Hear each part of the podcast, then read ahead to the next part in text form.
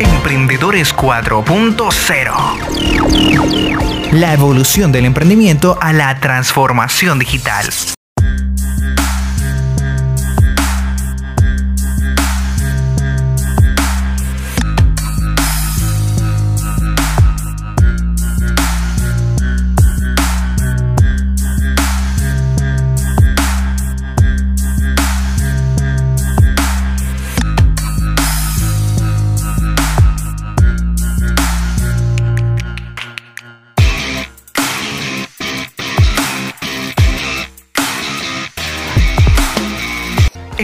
Emprendedores 4.0. Mi nombre es eh, Susana Hausmann y soy de la Fundación Botnar de Suiza.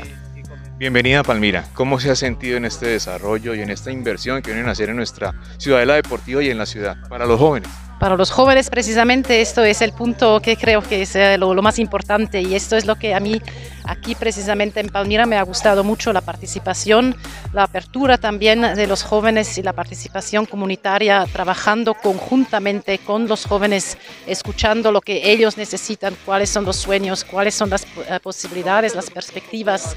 Esto es lo que eh, nos ha convencido de venir aquí a Palmira. ¿Cómo la encontró? ¿Cómo encontró sus calles? ¿Cómo encontró la gente?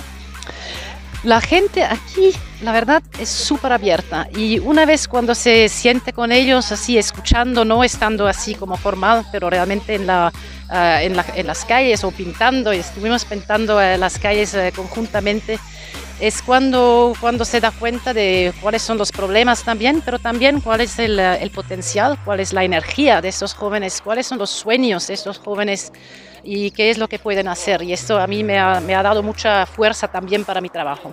Hablaba de energía. Palmira es una de las potencias hoy de nuestro país y de nuestro Valle del Cauca. Y es socioeconómicamente deportiva. ¿Usted cree que Palmira puede convertirse en esta potencia deportiva a partir de esta inversión completa? Aquí yo no creo que soy la persona para responder esto porque tampoco conozco tan bien eh, Palmira. Eh, nuestra fundación está activa en muchas, eh, en muchas ciudades, pero de lo poco que he visto y lo que he visto también hoy, también con el señor alcalde aquí, yo creo que hay una gran fuerza precisamente por el, por el deporte. Un mensaje a los jóvenes para que vengan y participen que tengan sus sueños, que piensan que sus sueños puedan hacerse realidad si realmente vienen a participar y digan lo que quieren decir y tienen que decir y participen ah, para su bienestar, para, para su futuro, pero también para su presente. Emprendedores 4.0 más día y en eso seguimos eh, eh, realmente para todas estas dos semanas que se vienen. Frente a la transmisión, creo que se va a tener la transmisión en Telepacífico. Eh, nosotros creo que podremos tener unas pantallas y, hay, por supuesto, un tema de derechos de autor, entiendo yo, pero transmisión digital también. Hacer de estos minutos de la mañana una charla amena en la que aprendamos de todo lo que se ha vivido en el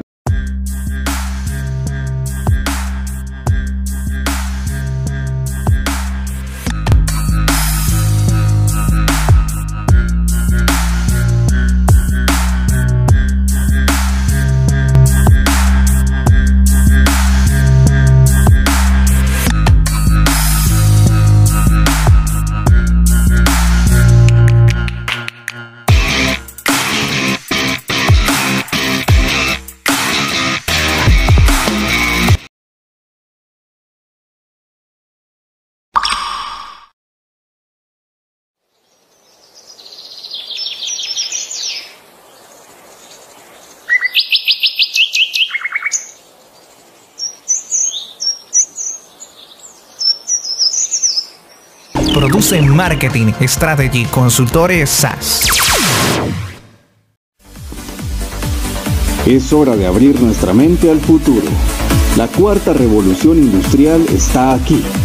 La transformación digital es una necesidad vital para la sobrevivencia de las empresas. Somos MSC Marketing Strategy Consultores SAS una entidad adscrita al Ministerio de Tecnologías de Información y Comunicaciones de Colombia, MINTIC. Nuestra misión es ser facilitadores de dicha transformación, ofreciendo servicios en consultoría en marketing digital estratégico y formación TIC para potencializar los negocios del futuro.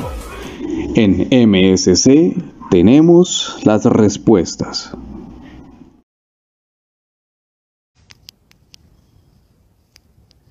Espero que estés muy bien esta noche y que puedas disfrutar de un like con Gerardo Solano y con el tema Industria 4.0.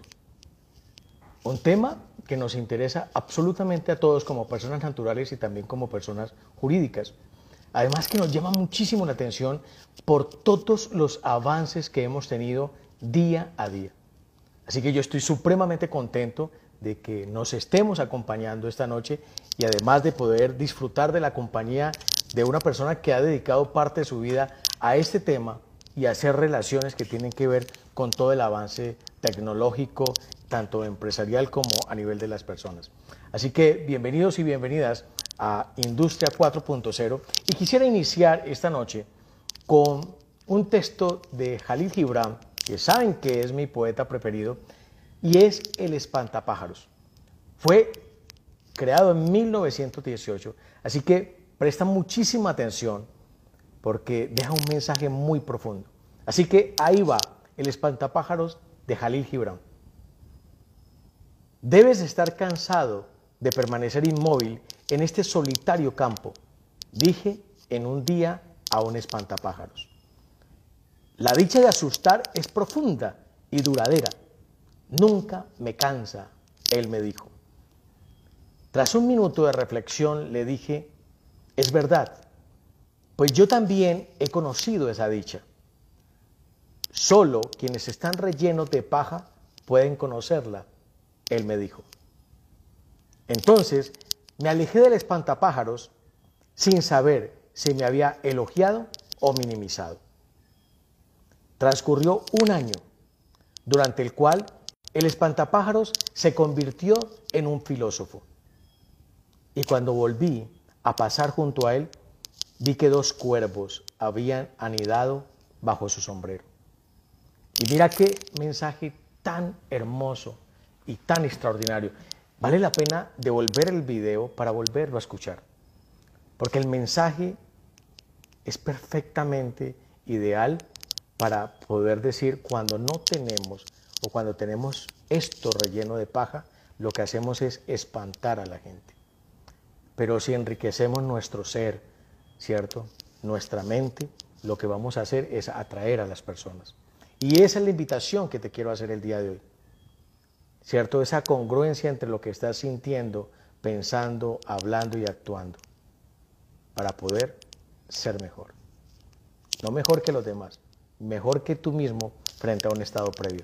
Así que disfrútalo mucho, bienvenido y nos vamos, vamos a invitar a César para que él nos acompañe extraordinaria.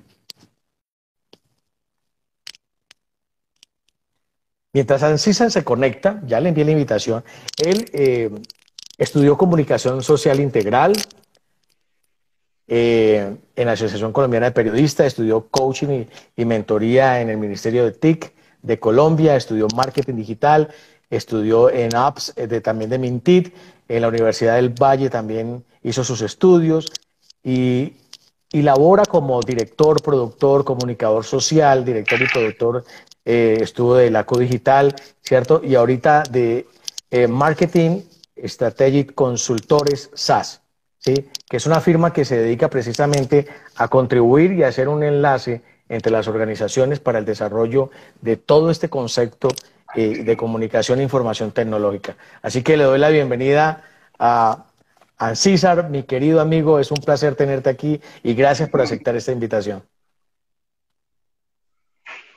Eh, no, Luis Gerardo, antes es un honor para mí, estábamos atrás de poder enlazar esta videollamada, pero por temas de tiempo tuyo y mío nunca lo habíamos podido concretar. Eh, muchísimas gracias por la invitación, bienvenidos todos a escuchar todo este tema que tiene que ver con transformación digital, con la cuarta revolución industrial, que lo conocemos como Industria 4.0, y con todas las tecnologías que vienen con la inteligencia artificial, y la automatización de todos los procesos en las empresas. Y es por eso de vital importancia que todos los ciudadanos podamos entender esto porque esto nos va a afectar y nos está afectando ya directamente. Bueno, eh, para mí es un honor eh, de verdad compartir contigo, porque además tiene unos, programas en radio también y, en el mundo digital espectacular con MC, MSC, ¿cierto? y quisiera para poder irnos adentrando en el tema, que nos compartieras, por favor, eh, a César, Giovanni, a César, ¿sí? ¿Cómo llegaste a este mundo y cómo fue todo ese trasegar de tu vida para poder decir, yo estoy aquí en este momento? Fue casualidad. Eh, nosotros iniciamos con una empresa de consultoría en el 2015. En ese tiempo nos llamábamos Serviadmin. Prestábamos servicios de consultoría en todas las áreas, para todas las organizaciones. Mm, prestábamos los servicios para el Servicio Nacional de Aprendizaje, para el Centro de Biotecnología Industrial acá en Palmira, y casualmente hubo una convocatoria para la transferencia de conocimiento, precisamente en Industria 4.0 para los ciudadanos que hizo el Ministerio TIC en 2017. Nosotros participamos con nuestra marca como, como MSC. Eh, la convocatoria era para entidades de educación, se presentaron todas las entidades de educación de Colombia, pero hacían unos filtros para establecer si las personas tenían, los profesores tenían el conocimiento para dicha transferencia. Nosotros dentro del proceso, afortunadamente y gracias también a nuestro conocimiento, quedamos dentro de las únicas cuatro entidades certificadas por el Ministerio TIC para la transferencia de conocimiento a las empresas y el acompañamiento en las tres fases. Descubrimiento de negocios digitales, crecimiento de negocios digitales y fortalecimiento de los negocios digitales.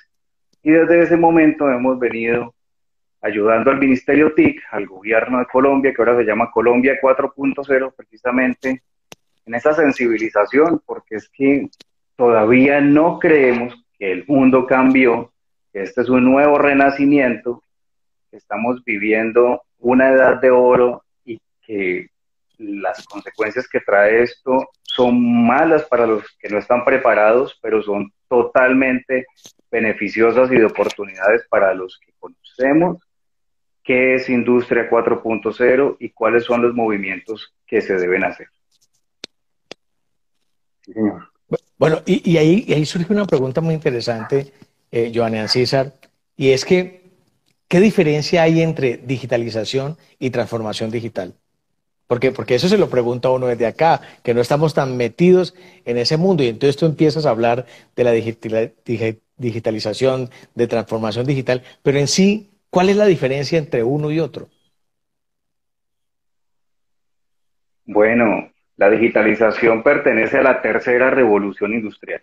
Acordados y tener presente que estamos hablando de industria 4.0, que es la cuarta revolución industrial Desafortunadamente, en los países emergentes del tercer mundo, del mal llamado tercer mundo, la digitalización está atrasada. ¿sí? Esto tiene que ver con un tema de conectividad y tiene que ver con un tema de centralización de los datos en una nube, en una computación en la nube, para poder acceder a ella, a esa información en tiempo real y desde cualquier lugar donde haya conexión de Internet. El Internet en los Estados Unidos arrancó en los años 80, en los años 90 se fortaleció. Como ustedes conocen, Amazon fue desde los primeros en grandes emporios de los años 90, que ahora son el monstruo del e-commerce. Ellos arrancaron a mediados de los años 90 y ahora son un monstruo gigantesco. Nosotros, en cambio, lo vemos desde, desde el gobierno nacional, y que es el pilar de, todo el desarrollo de la digitalización, aún no hemos completado siquiera la ley antitrámites. La ley antitrámites es la que obliga a todos los estamentos del gobierno a digitalizar absolutamente todo para que los ciudadanos digitales podamos entrar desde cualquier lugar y bajar un archivo PDF. Aquí no funciona aún. La digitalización del gobierno colombiano está en un máximo del 20%, del 20%. Y entonces nosotros estamos en la tercera revolución industrial. Estamos apenas completando la digitalización. La cuarta revolución industrial, que es transformación digital, se anunció oficialmente en 2011 en Hannover, en Alemania, y se dio el inicio de la automatización de todos los procesos, que no es la robotización, la robótica, eso pertenece a los los años 80, la tercera revolución industrial. Aquí estamos hablando de la aplicación de la inteligencia artificial a los procesos de automatización. ¿Qué tiene que ver la inteligencia artificial? La inteligencia artificial tiene la capacidad de aprender como los seres humanos. ¿sí? Aprende de sus errores y los corrige. Y nunca más se vuelve a equivocar como nosotros, que si nos equivocamos. Y con todo este tema de la pandemia, pues precisamente esa transformación digital, es decir, a la automatización con inteligencia artificial, se aceleró. Y ahora vamos a hablar de algunas de, los, de las transformaciones que ya sucedieron en los países de primer mundo. Estamos hablando de Singapur, Corea del Sur, estamos hablando de Japón, estamos hablando absolutamente de China. Nos llevan años luz en tecnología, además que son los dueños de toda la tecnología del mundo. Y obviamente Estados Unidos, Reino Unido también vaya a la vanguardia, Alemania, aunque no lo crean, van en el puesto 17, pues estaban siempre en los primeros cinco puestos.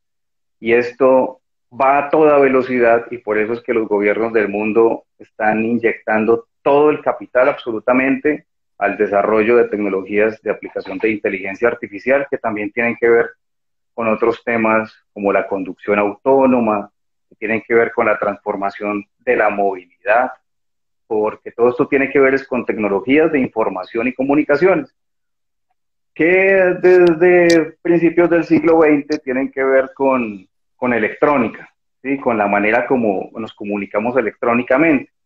Pero antes las tecnologías de información y comunicación eran distintas. Si, te voy entendiendo, o sea, el, el, el, gobierno, ¿cierto?, de nuestro país está en un pareto por ahora, ¿cierto? Está en un 80-20, ¿sí?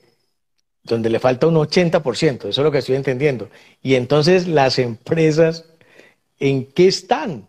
¿O en qué estamos? Porque nosotros también como empresas, yo digo, caramba, entonces si el gobierno que le inyecta dinero, sí, pero antes de que me respondas esa pregunta, quisiera hacerte otra para que la respondas las dos juntas y es que, ¿por qué es tan importante de esto que estás hablando, de no solamente la digitalización, de lo cual estamos atrasados como, como empresas, como empresarios, sino también de la transformación digital. Entonces quisiera hacerte dos preguntas ahí a la vez. La primera es, ¿por qué es tan importante esto? Y no mirarlo solamente desde el punto de vista del gobierno, sino nosotros como empresa, como empresarios. Y lo otro, eh, aparte, ¿por qué es tan importante? Es en qué estamos en este momento o cómo estamos.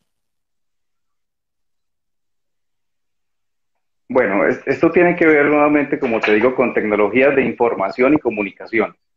El tema es que nosotros no hemos completado siquiera el 3G al 100%.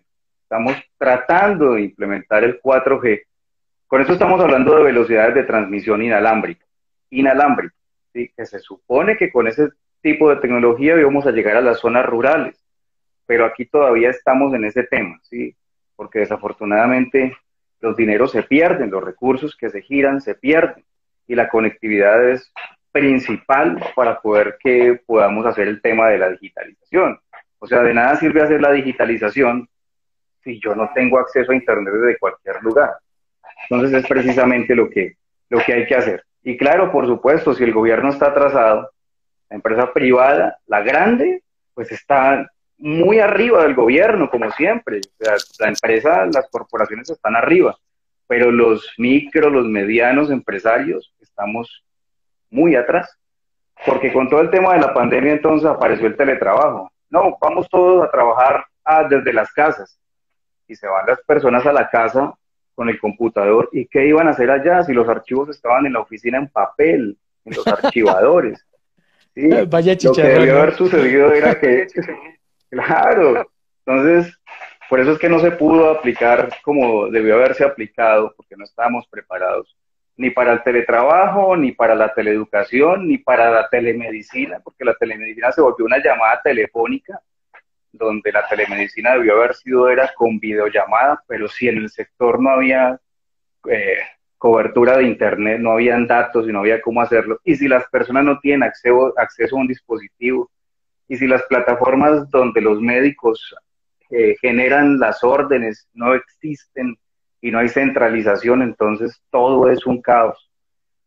Pero nosotros eh, estamos totalmente desinformados de lo que viene sucediendo Y las grandes corporaciones ya vienen entrando al país.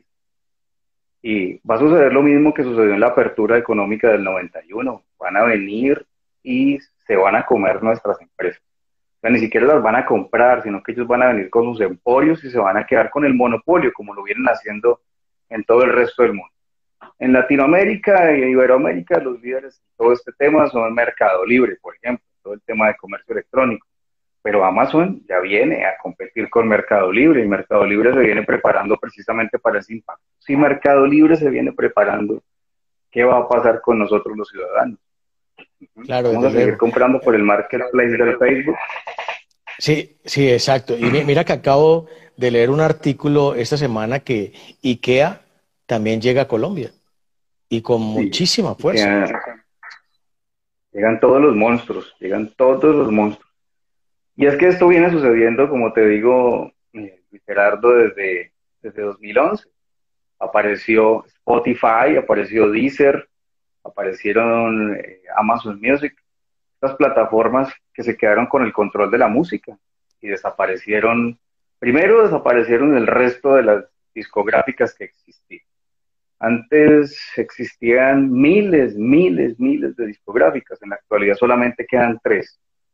O sea, el monopolio cada vez se hace mucho más pequeño. Ahora solamente está Sony Music, Warner y EMI. Las otras no existen. Y todo lo manipulan a través del Spotify, del Deezer, y allá quedó la música. Lo mismo sucedió con la parte hotelera. Yo soy, sí, yo soy empresario y yo estoy viendo este live y estoy escuchando esto que estás diciendo de altísimo impacto y digo, bueno, carambas, entonces yo qué debo hacer en términos de la digitalización que tiene que ver, si te entendí bien, con el 3.0, ¿cierto? Y todo este mundo de la inteligencia artificial, sí, que tiene que ver con el 4.0. Entonces, ahí, ¿cómo me engancho y qué debo hacer? Oh, debe apalancarse en una entidad que, que comprenda qué es lo que está sucediendo, qué es lo que está pasando en los países de primer y segundo mundo y haga un diagnóstico para que usted a través de una consultoría pueda tomar los correctivos rápidamente antes de que lleguen las grandes y definitivamente nos van a quebrar. Es que eso va a suceder. Pero todo el mundo sigue en el, en el mismo rol. Y esto tiene que ver con un tema desde la academia. Luis Gerardo, mire, yo soy profesor de la Universidad Autónoma. También dicto clases en la Santiago de Cali y le doy mucho soporte al tema del SENA. Pero no es no estamos preparados porque nosotros en Latinoamérica no nos creíamos el cuento. Aquí las carreras, por ejemplo, universitarias, técnicos, tecnólogos, profesionales, lo demás, todo eso debe haber cambiado hace por lo menos cinco años. Pero nosotros todavía seguimos enseñando administración de empresas de los años 80, contaduría pública de los años 90 y seguimos enseñando hacia atrás, carreras del pasado en el futuro. Un software, una empresa, una corporación compra un software con inteligencia artificial para que administre toda la operación de la compañía. El software no duerme, no se enferma, no le da COVID, no se embaraza, trabaja las 24 horas y no se queja. Sí, vale un de plata. Lo peor es que aprende permanentemente. Obviamente necesita volúmenes de información para poder analizarlo, pero tiene el control total de la operación. ¿sí? Maneja la parte de proveedores, de despachos, maneja la logística, maneja el, tema de la nómina, todo lo hace. Un solo software puede reemplazar 500 mil personas dentro de una organización en la parte administrativa. Y precisamente la formación actual debe estar enfocada a eso, a programación, administración TIC, a comunicación digital, en todo el tema de lo que tiene que ver con la comunicación social como la, como la conocemos. Y todos estos temas, porque es que absolutamente el mundo cambió, no puedo seguir estudiando administración de empresas en, en, en este momento, tengo que estar a la vanguardia de la tecnología. Y a la academia, precisamente, digamos que no le conviene que esto suceda. Con, con los otros eh, efectos que suceden con la transformación digital viene la desaparición del papel como lo del dinero como papel y moneda como lo conocemos. Eso ya está estipulado en tres años. En Colombia ya no vamos a volver a ver monedas y vamos a volver a ver billetes. Va a suceder en tres años, en mil días. ¿sí? Pero nosotros aquí seguimos ciegos. Por eso que es importante también que el microempresario tenga NEC, tenga David Plata, tenga una manera de, efectuar transacciones electrónicas porque el dinero se comenzó a recoger. Y vamos hacia ese modelo de digitalización del dinero, han digitalizado nuestros datos y los actualizaron con todo el tema del COVID-19. Cada persona que va a hacerse vacunar le actualizan la información y se sube al Big Data. O sea, ya absolutamente la inteligencia artificial sabe todo de nosotros, saben nuestra ubicación, nuestro recorrido, saben quiénes son nuestros amigos, saben lo que nos gusta, lo que no nos gusta, lo que comemos, sabemos, saben todo, o sea, sabe más la tecnología que nosotros mismos de, nuestros hermanos y, familiares. Ve, y, se me ocurre, se me ocurre una pregunta con lo que acaba de decir de todo este tema del cambio, del avance. Y por ejemplo, las criptomonedas, ¿cierto? Que antes lo veíamos como algo casi que irreal, pues desde luego es intangible, pero que hoy en día eh, esta monetización coge muchísima más fuerza, mucho más poder, y lo que estamos viendo es que están logrando de que el comercio, por ejemplo, se una a generar la transacción a través de, la, de las criptomonedas. Con todo esto que estás hablando y del cambio de la moneda, eh, para luego pasar a otra pregunta que tiene que ver con los empresarios, ¿qué tan importante es? ¿Sí? ¿Y qué tiene que ver con este cambio tan importante que estás hablando de, de este mundo tan inteligente digitalmente? Sí, tan inteligente por eso se habla del paradigma de la transformación digital. Una corrección antes. Una cosa es criptomonedas, que las criptomonedas se consiguen a, través de la minería digital, eso es un curso que también nosotros dictamos acá. Y otra cosa es la digitalización de las monedas en los países. Entonces, digitalización del peso colombiano, digitalización del peso mexicano, digitalización del dólar. Sí, criptomoneda es, es otra cosa totalmente diferente, pero hacia allá va la tecnología. Sí, vamos, estamos hablando de criptografía, que es eh, a través del blockchain descentralizar absolutamente el control del Internet. Y ya estamos hablando de Internet 3.0, Web 3.0, pero eso va mucho más adelante. Y en eso solamente estamos hablando de desarrollo. Lo que sí es cierto es que la digitalización de la moneda sucedió en los países de primer mundo. Allá ya no, usted no encuentra un cajero electrónico donde sacar un billete todo es electrónico, hasta para comprarse un dulce. Estamos hablando de los países escandinavos, estamos hablando de Oriente. En los países del tercer mundo no ha sucedido, pero va a suceder, sí, va a suceder, porque con cada revolución industrial y con cada avances tecnológicos en cada una de ellas, lo que sucede en una transformación lo, lo vemos en el siguiente paso en la mitad del tiempo. Es decir, si hace 10 años todavía yo tenía una BlackBerry y funcionaba con un PIN, estamos hablando de 2011, y ahora estamos hablando de computadores de bolsillo, en los próximos 5 años vamos a ver una transformación gigantesca, porque lo que intenta el nuevo orden digital es de conectar el cerebro humano a la red de Internet, y hacia allá va todo este modelo. Eso es lo que quiere el nuevo orden digital. Y en eso es que estamos jugando, ¿no? Por eso es tan importante entender qué es TIC y cómo a través de esas herramientas de tecnología manipulan nuestras mentes. Todo eso lo hacemos nosotros, pero, pero hay, que, hay que tomar precisamente los diplomados para poder entender qué pasó en la primera, en la segunda, en la tercera y qué va a suceder en la cuarta revolución industrial, que no es muy difícil de entender porque solamente es ver lo que sucedió en los países de primer mundo. Obviamente en Latinoamérica somos muy reacios al cambio, pero que va a suceder, va a suceder. Mira, me llama la atención eso que estás diciendo porque les invito a todos que vayan haciendo sus preguntas porque ese es un tema que podríamos hacer 10 lives y no terminaríamos, ¿cierto? Y, hasta invitar a otras personas que nos ayuden a complementar muy bien. Pero con lo que estás diciendo se me vienen cosas a la cabeza como lo que te decía de la criptomoneda que coge fuerza eh, día a día y que si, por ejemplo, hay un país de Centroamérica que ya decidió hacer parte de ese mundo y decir, para nosotros es válido esta moneda, ¿sí? Eh, y eso va a seguir pasando, ¿cierto? Aparte de la digitalización de la moneda de cada país. Eso lo vemos ya porque la pandemia, de hecho, aceleró el proceso. Yo hago negocios con empresas y todo es digital. Yo, ayer, por ejemplo, tenía una conversación donde yo decía, mira, yo, yo ya no veo el dinero, el dinero físico. Entonces, lo, que veo son transacciones. Entonces, recibo, distribuyo y así mismo lo hago. Entonces, lo que tú estás diciendo, y sin salir de casa, ni para pagar servicios públicos, ¿cierto? Entonces, se me ocurre, y, les invito a que vayan haciendo sus preguntas en este tema tan interesante. Aprovechemos a este experto que lleva tantos años dedicado a este tema y, de verdad que le genera a uno muchas cosas positivas.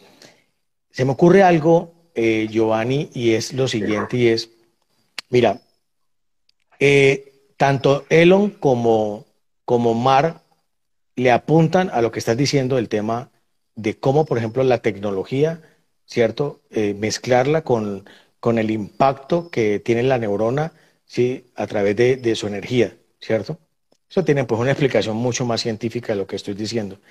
Eh, y eh, Mark acaba de cambiar el nombre de Facebook por Meta, pero nos, nos introduce o nos propone un tema que nosotros lo veíamos en la ciencia ficción, pero que ya lo trae a un mundo de, la práctica real.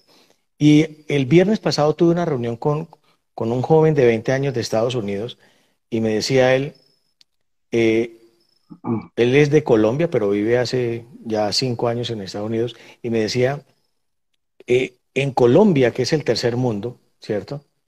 No tendríamos conversaciones de este nivel, pero yo acá tengo las conversaciones donde ellos eh, mis amigos están esperando ese mundo que dice Mark que va a traer y no ven la hora de meterse a ese mundo virtual, ¿cierto? Y poder hacerlo parte de sus vidas, cuando nosotros estamos supliendo otras necesidades, ¿sí ves? Entonces, qué interesante desde ese punto de vista y me gustaría preguntarte cómo lo ves, pero, pero también desde el punto de vista de nosotros, porque aquí en este live van a ver el, el, el video abogados, sí, ingenieros, pero también emprendedores, empresarios. Entonces, ¿cómo ver todo este mundo que nos estás contando desde esta óptica que estamos aquí nosotros viviendo en nuestro país y con las profesiones o empresas que tenemos? No, no, no. O sea, eso es, eso es irreal, es surrealismo puro. Eh, Mark Zuckerberg le apuesta a que vivamos en un mundo paralelo totalmente virtual, en el que a través de un avatar que es idéntico a nosotros, podamos hacer las mismas tareas, las mismas labores y exactamente lo mismo que hacemos en, en, el mundo real. ¿sí? Con la diferencia de que allá la fantasía pueda hacer cosas increíbles adicionales como volar o transformarnos en animales o no sé, cosas aberrantes o, asesinatos o qué sé yo. ¿Sí? Eso es un mundo paralelo. Hay muchísimas películas que lo venían anunciando, hay otras que se están estrenando y hay otras que se estrenaron, que las pueden ver en Netflix, que muestran este mundo. Hay otro mundo eh, al que le apuesta eh, todo este tema de, Microsoft. Eh, esta, esta gente tiene que ver también con un mundo muy similar, pero el mundo de Elon Musk es el que le apuesta a seguir viviendo en este plan. El mundo de Elon Musk, por eso es que él está colocando el Starlink, que es una serie de 6.000 satélites en el globo terráqueo, terráqueo de alta velocidad que van a permitir la automatización de todos los vehículos eh, en el mundo. Entonces, a través de Tesla, no solamente están desarrollando automóviles autónomos que funcionan conectados a la inteligencia artificial y a la red de Internet, sino que aquí estamos hablando de barcos, buques, estamos hablando de aviones, estamos hablando de transporte de carga, absolutamente todo a la automatización conectado a la red de Internet. Eso va a suceder en los próximos 10 años. ¿Y qué va a pasar con todas las personas que se van a quedar sin empleo?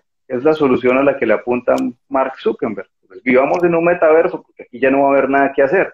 En un mundo donde también se puede conseguir dinero digital y comprar en el, en el mundo real para sobrevivir.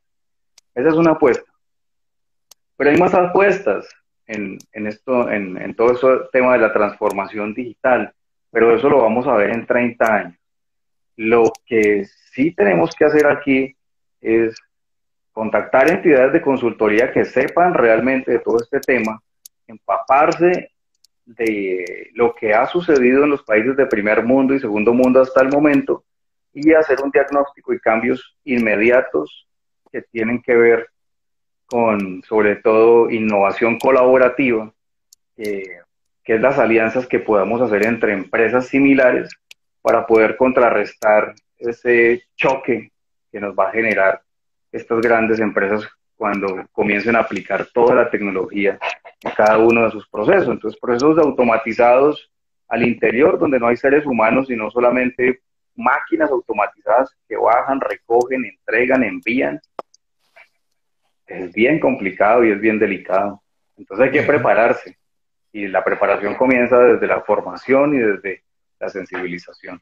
Te, te voy a poner un ejemplo, pero antes voy a leer eh, Sole dice, ya no hay primer, segundo o tercer mundo, con la caída de la Unión de Repúblicas Socialistas Soviéticas cambió el paradigma a países desarrollados en vías de desarrollo. Sí, está bien. Eh, y, yo hago la salvedad de que lo dije textualmente de, con el joven que yo hablo, que hablé, me dijo el tercer mundo. Y bueno, esos son, digamos, paradigmas también de, lo que, de lo que tenemos. Pero el, entonces, quería anotar contigo un ejemplo, eh, Ancísar, que, que me parece importante como para irlo llevando al contexto empresarial nuestro. Por ejemplo, miramos el tema del, CRM, ¿cierto? Eh, ¿Qué pasa con nuestras empresas que no manejamos la información de nuestros clientes? ¿Sí? Que no tenemos los datos ni sabemos eh, sus consumos, sus tendencias, sus horarios, ¿sí? Eh, las características de los productos que consume o que, quisiera posiblemente consumir. Entonces nos vamos a quedar muy atrás. Es, un ejemplo que estoy dando de lo que nos, el tema que nos propone frente a una competencia que ya está muy avanzada, ¿cierto? Entonces nosotros, por ejemplo, no tenemos esa data todavía eh, bien construida. Pero ¿qué pasa cuando llega, por ejemplo, IKEA, donde toda su información y su data ya se procesa a los niveles y al ritmo que estamos hablando? ¿Sí es? Claro, por supuesto. Entonces, esa cadena de abastecimiento comienza a, a dejar de contratar seres humanos y todo lo automatiza. Entonces, si yo desde un puesto de distribución de Amazon y ya funciona en los Estados Unidos, Usted hace, un hace su pedido y si en 30 minutos no le llega a su casa, 30 minutos, nos lo paga. Y funciona totalmente automatizado. Usted paga, el coso lo coge, lo envía a través de un dron y le llega a usted a la puerta de su casa. O si no le llegan unos vehículos autónomos también que son pequeños y lo desplazan rápidamente. Estamos llevando todo este tema de la cuarta revolución industrial a la predicción ya estamos hablando de computación cuántica. La computación cuántica predice como el oráculo. Ya comienza a saber qué, qué, cuál es el siguiente paso que vamos a dar sin que nosotros mismos lo sepamos. Y hay un comercial bien bonito que yo muestro siempre en, en, en, en, mis diplomados y es, es un comercial de Amazon donde una mujer recibe una caja, un paquete que baja un dron de Amazon con su sonrisa y ella lo abre y en, el, en, en la caja hay un tetero, hay pañales, hay ropa de bebé. Amazon sabe primero que ella está en embarazo, que ella misma. Ella no sabía. Y es así como funciona. Entonces se dice que va a haber vehículos de Amazon y de, y de, estas otras empresas dando vueltas autónomos sin conductor y usted hace el pedido, en 30 minutos está en su puerta y vamos a esa sociedad de consumo. O sea, nosotros definitivamente somos el producto sin saberlo. Nosotros creemos que estas grandes corporaciones realmente nos están explotando. Entonces nosotros generamos el contenido gratis. Ellos cobran a las corporaciones por los likes y se quedan con el dinero. Ahora es que están distribuyendo algo de ese dinero, pero hacia allá vamos. Pero además de eso es la manipulación de la mente, nos hacen creer cosas que no son verdad. Entonces ahora ya no le llaman mentiras, sino que le cambiaron el nombre a desinformación. pero es exactamente lo mismo y se ha empleado en el Cambridge Analytica para poner presidentes y ministros y gobiernos y los siguen haciendo y lo continuarán haciendo, porque desafortunadamente nuestros legisladores no conocen de tecnología. Entonces cada vez que le colocan una demanda a Facebook o a Amazon o a, una de estas grandes corporaciones por manipulación de datos, los legisladores no lo entienden. Como no lo entienden, pues sencillamente no lo pueden sancionar. Y es allá donde está la importancia de que sobre todo en los gobiernos y en las organizaciones se tengan expertos en comunicación digital y en transformación digital.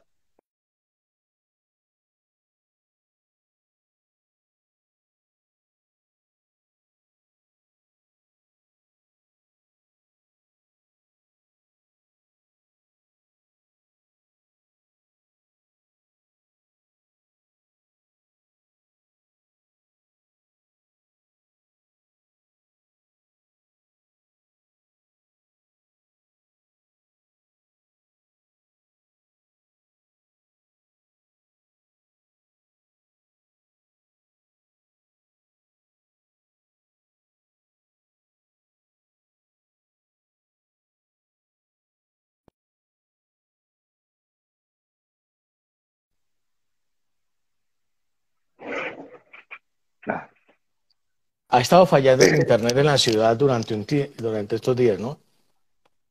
Es un tema en el país. Hay un tema complejo de, Internet. Ese es otro tema. O sea, es que esto es un tema de, de mucha profundidad y de conspiración, aunque no lo crean.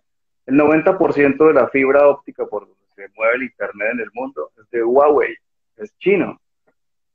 Entonces, los americanos perdieron el perdieron la guerra. Entonces ahora tratan de armar una guerra en Taiwán, porque seguramente eso es lo que va a suceder, una guerra armamentista, con la intención de volver a controlar la tecnología.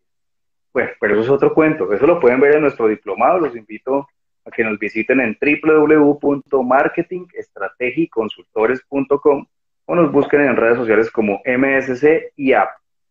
Y minúscula A y A significa inteligencia artificial y la I al mismo tiempo es una L. Somos laboratorio de inteligencia artificial, eh, desarrollo en tecnologías de neuromarketing y ciencia de datos. Para quien les creo, creo que hacemos formación y transferencia de conocimiento. Y, les invito porque son muchos años de experiencia tuyo y de tu equipo de trabajo para poder llegar a este punto. Tengo el comercial, creo que lo encontré, el comercial que mencionabas. Vamos a colocarlo. Amazon sabe que Julia lo necesitará. Es ese.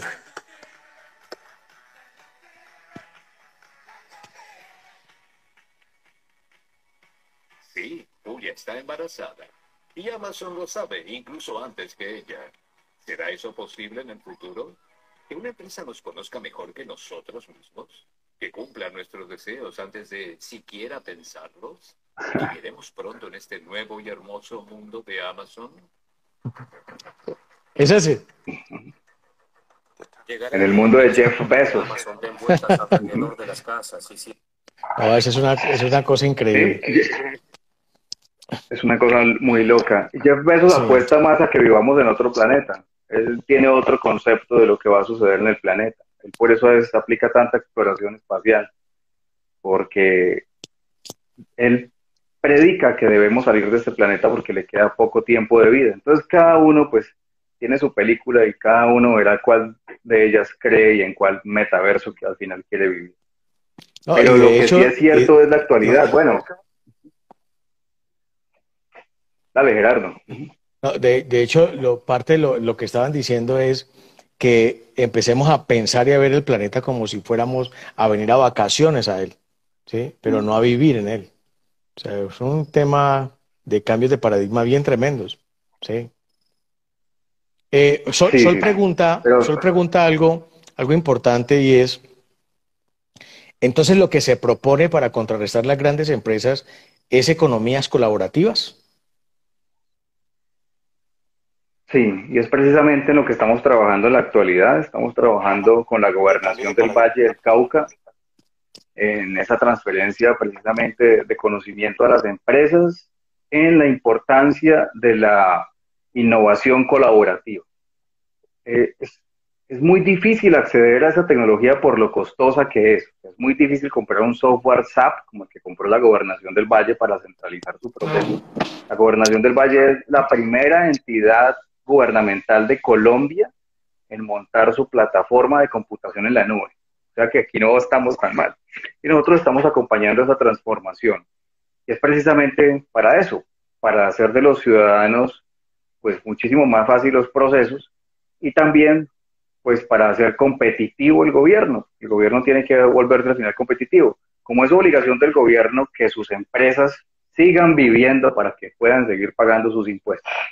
Entonces nosotros estamos en ese proceso que se llama innovación colaborativa, que es la sensibilización en estos procesos. Estamos en, en, la primera fase que es, es, la de diagnóstico, pero de aquí van a venir muchísimos recursos y van a venir muchísimos seleccionados para que nos ayuden a transferir ese conocimiento, porque es que este conocimiento lo tiene muy poca, muy poca gente. Y es importante que lo sepan los líderes de la organización, ¿sí? no que aprendan, sino que lo entiendan que consigan las personas que necesitan para que les ayuden a transformar cada una de las áreas, porque todas las áreas se tienen que transformar, todas. La contabilidad, la administración, la logística, la distribución, absolutamente todo tiene que convertirse a la transformación digital. Porque si seguimos haciendo todo en papel, eh, fíjese nomás el tema de las vacunas. O sea, es que no te parece realmente ridículo que le entreguen a uno una cartulina y con, una, con, con lapicero. Eso uno lo puede hacer en la casa, imprimir un cartón. Eso es vergonzoso. Sí, en los países del primer mundo usted le aplican la vacuna, digitalizan con código QR y usted a través de una aplicación móvil ya le queda allí en la nube que se vacuna. No tiene que andar con un papel en el bolsillo. Eso lo puede hacer cualquier persona. Y fíjese ahora la problemática que hay, pues, como hay tanta corrupción nuevamente en la vacuna, ya se perdió el control de quién se vacunó y quién no. Pero eso es lo que quiere la corrupción al final en los gobiernos de los países emergentes. Y es que si desaparecemos el dinero como papel y moneda, ¿cómo vamos a hacer para lavar entonces la plata? Claro. Sí, cierto. ¿Cómo vamos a hacer para robarnos los dineros de las arcas del Estado? Entonces, digamos que también hay un freno de algunos dirigentes que saben que no es conveniente que se aplique la inteligencia artificial, porque entonces cada vez que usted hace una transacción así, compre un dulce, inmediatamente va a quedar allí registrado, no hay manera de borrarlo. Claro, de y es hacia allá, hacia donde vamos. Entonces, esto es súper, súper, súper importante. Y fíjese que casi no hay gente conectada, o sea, esto es para que estuviera a reventar, porque definitivamente quien no esté preparado para la cuarta revolución industrial, o se va a quedar sin empleo y no va a poder volver a conseguir otro. Porque con todo este tema, por ejemplo, de los despidos que hubo con el, con, con, el COVID, las personas que están contratando ahora, si usted tiene un certificado en transformación digital, usted de una lo ponen arriba de liderar el proceso. Porque usted conoce más allá de, de lo, que, de lo que los otros conocen. Entonces, la transformación de, lo, de las áreas es, es fundamental para la sobrevivencia de las, de las empresas. Sí, sabes que es un cambio de paradigma muy interesante, porque, mm. por ejemplo, en los negocios, si tú, por ejemplo, ya no estás registrado, ya no eres formal, es muy difícil de que una organización te contrate. Sí, acuérdate, hace cinco años inclusive todavía se permitía, pero hoy en día no. Sí, hoy en día eh, este tipo de controles y de hecho los pagos ya se hacen todos digitales. Entonces todo queda, todo queda registrado. ¿sí es? Y se cruza la información.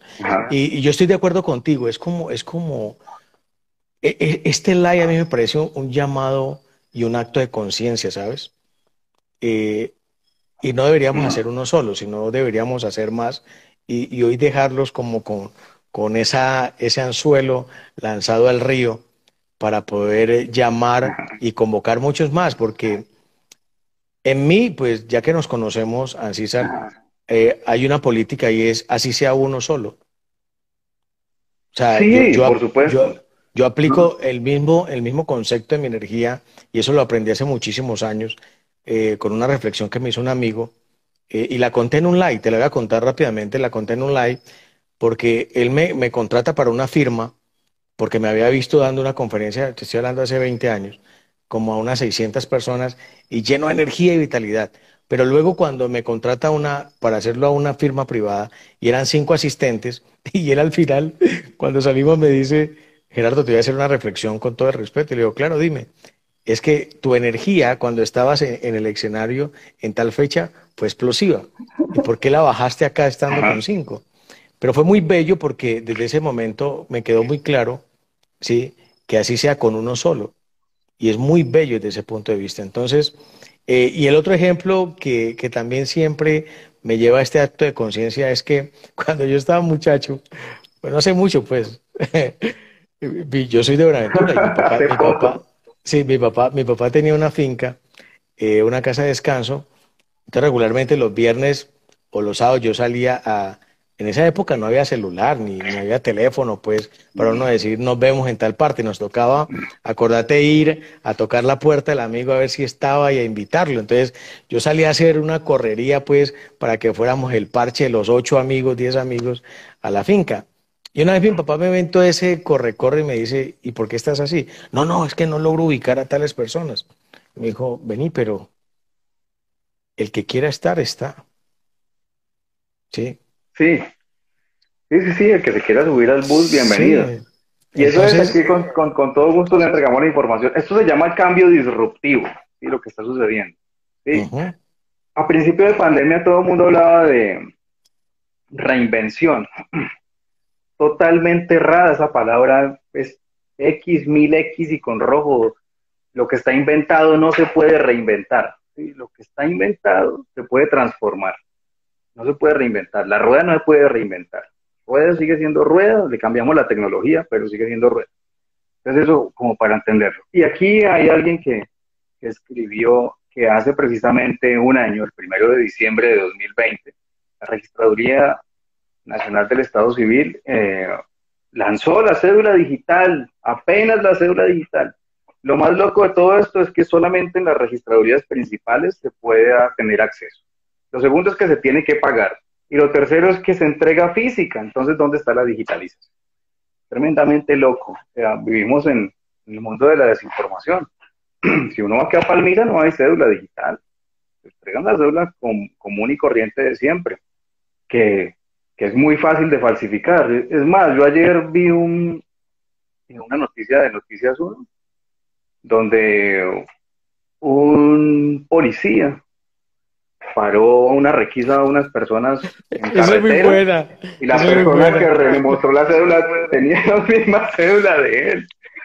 Es una vaina muy loca. Pero, pero ese, la ese o sea, no puede haber un más, más salado en el mundo que se Vamos a contarla bien, por lo que va pues. Eso fue, eso, fue donde, ¿Eso fue donde en la costa? Eso fue en la costa. Sí, entonces. fue en la costa. Creo que fue están en un retén para verificar cédulas. Paran un bus ¿cierto? Y entonces empiezan a pedir los documentos y piden entre ellos la cédula y el policía le, un policía le pide a uno de los, de los pasajeros el documento, este le entrega la cédula y cuando lo ve dice, venga, usted se llama así. sí, sí, ese soy yo. Pero, ¿en serio es usted? Sí, no, esta cédula es falsa. No, ese soy yo, ¿cómo me va a decir que es cédula falsa?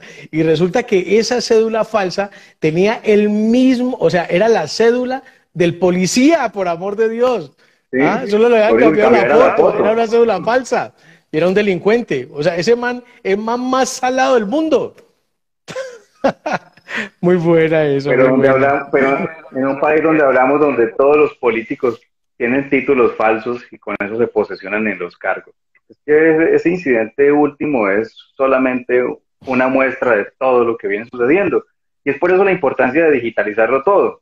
Si todo estuviese digitalizado, no sino ir al registro y en línea se ve si es real o es falso. Y es por eso que aquí la digitalización, sí mucho, está en un 20% y es importante que lo hagamos rápidamente.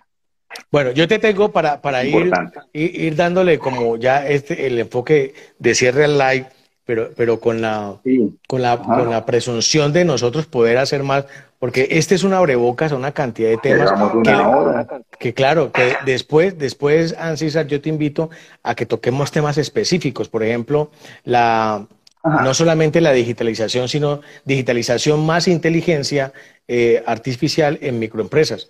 A mí me encantaría, por ejemplo, tocar esos temas como para decir, venga el empresario, que, que puede ser que le llame más la atención, porque yo lo que siento es que un título como estos, cierto, en este live, dice, mm, eso no tiene nada que ver conmigo. ¿Sí ves? O sea, es como desde esa óptica, pero es el acto de conciencia que estamos teniendo. Entonces, le invito a los asistentes que vayan haciendo sus preguntas finales, ¿cierto? Y, eh, y dos cosas, mira, el, el profe Javi Javi dice, una estrategia ahora es crear comunidad para hacerte conocer y desde ahí poder crear confianza para tu producto y ser recomendado. ¿sí? Eh, Friend dice coworking. Eh, y Sol dice, señor invitado, también debe tener en cuenta que la educación en países en vías de desarrollo viene en franca decadencia pues el pueblo menos instruido es más fácil de gobernar. Claro, eso lo dijo Giovanni, lo dijo al principio del live, dijo, es que nuestro nivel educativo, precisamente lo que estás diciendo, Sol, así mismo lo, manifestó Giovanni, ¿sí? Eh, entonces es súper interesante, yo creo que este es un abrebocas, porque aquí, como lo decíamos, podemos estar 10 lives haciéndolo solo de este tema, ¿sí? Yo te propongo algo y es como, ¿qué recomendaciones, qué tips, qué actos de conciencia nosotros como, como emprendedores, como empresarios, debemos empezar a tener desde ya para todo la, toda esta revolución que va a seguir dando pasos gigantes en nuestra sociedad. Sí, para los ciudadanos de a pie, definitivamente hacerse un diplomado en transformación digital para poder entender todo esto de las tecnologías de información y comunicación. Con eso se va a tener la posibilidad de acceder a cargos con muchísima más facilidad y no solamente hacer el peón, sino el líder de la transformación de esos cargos con ese conocimiento. Eso lo puede hacer con nosotros. En Colombia solamente hay 72 entidades eh, que estamos inscritas al MINTIC y autorizadas para dicha transferencia de conocimiento. Y aquí van a poder entenderlo a nivel global. Entonces van a poder hacer esas innovaciones creativas y colaborativas dentro de las organizaciones. Para los empresarios es vital, porque si yo como líder no entiendo qué es lo que está pasando, pues ¿cómo voy a hacer esa transformación dentro de mi organización? Voy a seguir haciendo lo mismo. Entonces es importante también que lo hagan. Y um, hay que completar la digitalización, o sea, no podemos hablar de transformación digital hasta no completar los ciclos de digitalización, así que comencemos por digitalizar absolutamente todo.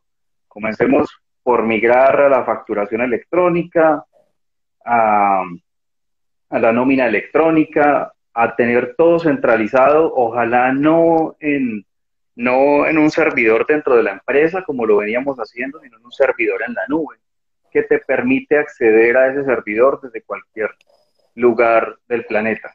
Y luego pues ya hablamos más de inteligencia artificial, que eso tiene que ver con biónica, cibernética, blockchain, tiene que ver eh, tiene que ver con viajes al espacio, minería espacial, materiales nuevos como el grafeno, la espuma de grafeno y otros materiales que también están llevando a la transformación de la comunicación.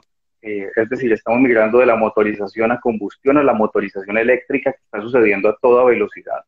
Ayer vi el lanzamiento de las nuevas baterías de, de silicio que van a competir con las baterías de litio y hay una transformación total en todo este tema de la movilidad. Vamos a la electrificación, luego pasamos a la automatización y no sé qué vamos a hacer los ciudadanos, pero los pocos que entendamos esto, vamos a liderar los procesos y vamos a poder mantenernos en la transformación precisamente laboral que está viviendo el mundo, porque en los en estos, en estos años de pandemia, el año pasado este y tres años siguientes, vamos a perder 12 millones de puestos de trabajo en el mundo, que obviamente van a ser reemplazados por los cerebros que entiendan todo este tema de la cuarta revolución industrial.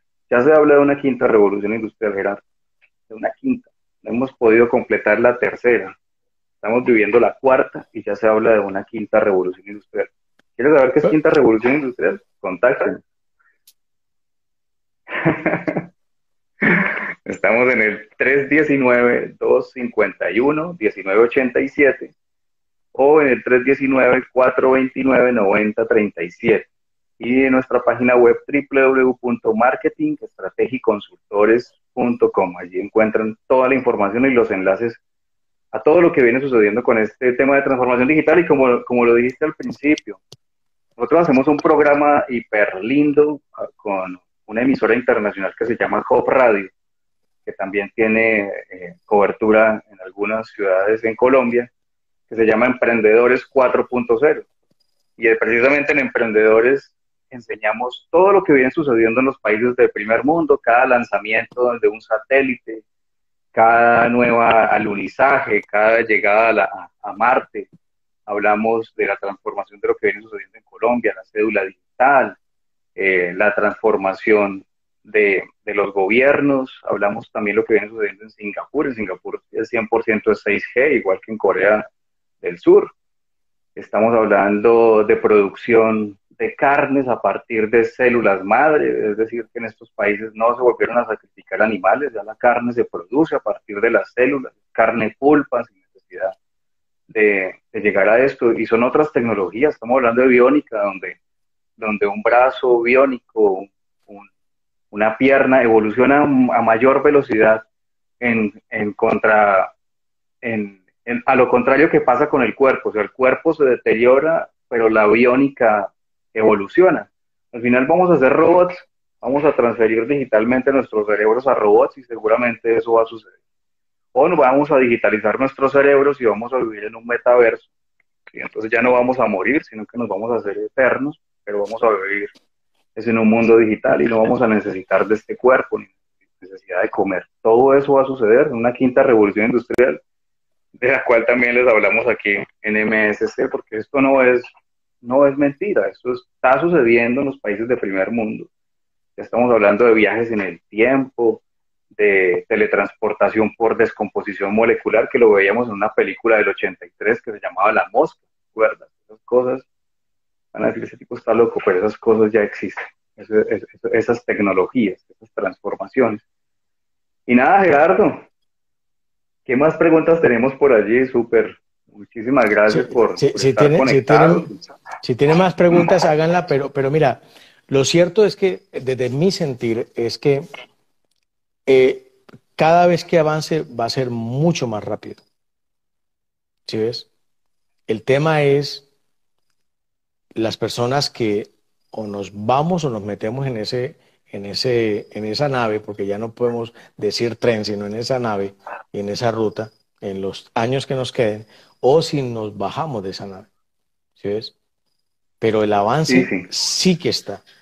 Entonces es muy importante y no verlo desde un punto de vista de, de, que es ciencia ficción, ¿no? La realidad es que esto está pasando. ¿sí? Mira, nada más, ustedes analicen, analicen, eh, es tan fácil hoy en día y a la velocidad que, que, esto se maneja, que tú, por ejemplo, en un buscador colocas Em, eh, llantas eh, para automóvil. E inmediatamente en tu Instagram, la publicidad que empieza a salirte de inmediato de qué es? De venta de llantas. O sea, así de rápido está el, nivel de, conectividad en esta inteligencia que, bueno, es, o sea, ese es un simple ejemplo. Es un simple ejemplo chiquito, ¿cierto? De, de este nivel en el que estamos. Mira que yo, yo estuve, para finalizar esta, esta parte mía, estuve con, hace cuatro meses acompañando en la creación de dossier de ventas con el, con el Ministerio de Telecomunicaciones de Colombia. Estuvimos un grupo de profesionales, yo tuve la fortuna de participar para asesorar 170 empresarios. ¿sí? Entre ellos había un joven, pero era un sardino de 18 años. Y el tipo montó su empresa hace tres años de drones. Y acabo de ver una publicidad, acabo de ver una publicidad de, ese joven, porque él, eh, parte de su eslogan ahorita es cómo va a crear eh, una, un grupo de pilotos con discapacidad auditiva para que se conviertan en los pilotos de los drones. O sea, mira lo interesante de cómo el, el, muchacho, pero es un sardino, o sea, un niñito, ¿sí? Y él dijo, no, Entonces yo le digo, vení, ¿cómo nació tu empresa? Y me dice, porque yo una vez estaba en una cancha de fútbol y me cayó un dron en la cabeza. Yo, ¿y qué pasó? Le dije, ve eso. yo, uy, este señor no sabe manejar esa vaina. Ve, ¿y qué tal si aprendo? Y aprendió a manejar y se convirtió en experto y finalmente cogió y creó una empresa de drones. ¿Sí ves? Entonces él dice, esta empresa, con los vamos a necesitar pilotos de drones. Entonces él instruye, prepara pilotos, pero aparte de eso, para poder ser mensajería a través de drones. Imagínate. O sea, es una cosa impresionante donde nosotros decíamos, pero ¿cuándo? No, ya está. ¿Sí ves? Claro, sí. Sí, hay muchas maneras de hacerlo. Sí, es, ahí se pueden copiar modelos de otros lugares y aplicarlos. El cuento es que se necesita mucho dinero y es por eso la invitación a la innovación colaborativa. Listo, yo tengo la idea. Coloquemos dinero entre varias empresas y hagamos algo grande para poder competir con el otro. Eso es lo que tenemos que hacer porque desafortunadamente seguimos viviendo en el modelo de competitividad que está mandado a recoger necesitamos entrar al modelo de colaboratividad donde unimos los esfuerzos, esfuerzos para poder competir no con el vecino, sino competir con los que vienen de afuera. Y eso es en lo que estamos trabajando en el gobierno nacional, precisamente con el gobierno departamental también, para transferir eh, el conocimiento y hacerle entender a las personas de que no podemos seguir compitiendo entre nosotros, sino que nos tenemos que aliar. Sí, mira que normalmente yo digo, dejen de estar pensando en competencia y piensen más bien en competencia, ¿sí? Bueno, saluda al, al esquitero que se acaba de conectar, a Ángeles Rey, a Fabián, a Rosana también desde Argentina, un saludo muy especial que nos escribe desde Bahía Blanca. Y, y Sol finalmente dice, es una mezcla de Futurama y la película de los robots de Will Smith. Bueno, sencillamente hasta allá vamos a llegar. Bueno, eh, Joari, tu, tu, tu, saludo o tu mensaje de despedida para estas personas que se acaban de conectar y para los que han estado conectados y los que próximamente van a ver el live. Sí, para las personas que se acaban de conectar, los invitamos a que ahora al finalizar vuelvan y lo retrocedan y lo miren completo porque es realmente importante toda la información que entregamos en, en este programa eh, um, muchísimas gracias por estas oportunidades de transferencia de conocimiento. Todavía vemos profesionales que entregamos la información con la intención de cambiar la sociedad colombiana. Unos emigran, otros nos quedamos para dar la lucha en esa transformación. Y nada, estamos aquí para ustedes con toda la información y la actualización este campo de la industria 4.0 que cada minuto a minuto viene mostrándonos cosas increíbles que pertenecen a una agenda mundial que se escribió en los años 60, mm. porque todo esto está escrito. Y, y bueno, entonces sencillamente ver hacia dónde va todo este paradigma de la transformación digital. Así es. Bueno, yo les invito a que consulten, a que, a que sigan a arroba msc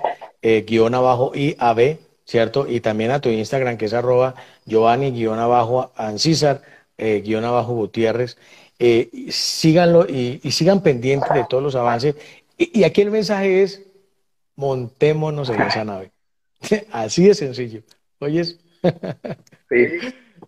Me gusta que cambiamos del bus por la nave. Montémonos en esa nave. es un cohete hipersónico. Aquí ya estamos hablando desde de hipersónico y hay que montarse porque el cohete va muy rápido, va a toda velocidad y quien no se logre montar, pues... Es, que, es que yo creo que... Un saludo especial a Jorge Tello, un abrazo especial. Jorge, espero verte también aquí en, en, este escenario cuando tú decidas y desees hacerlo. Mira, mira que yo creo que ese es el mensaje y de pronto la mayor conclusión que podemos sacar, eh, Joanny César, de lo que acabas de decir. ¿sí? Es que ahí es donde debe estar la reflexión. ¿Sí? ¿La puedes repetir lo último que acabas de decir? Porque creo que quisiera que quedara muy eh, reiterativamente el mensaje que nos acabas de decir. Sí, yo creo que el mensaje más, va más allá, Miller. Definitivamente la oportunidad está en la formación, pero en la formación de, de la educación de la actualidad, de lo que viene sucediendo.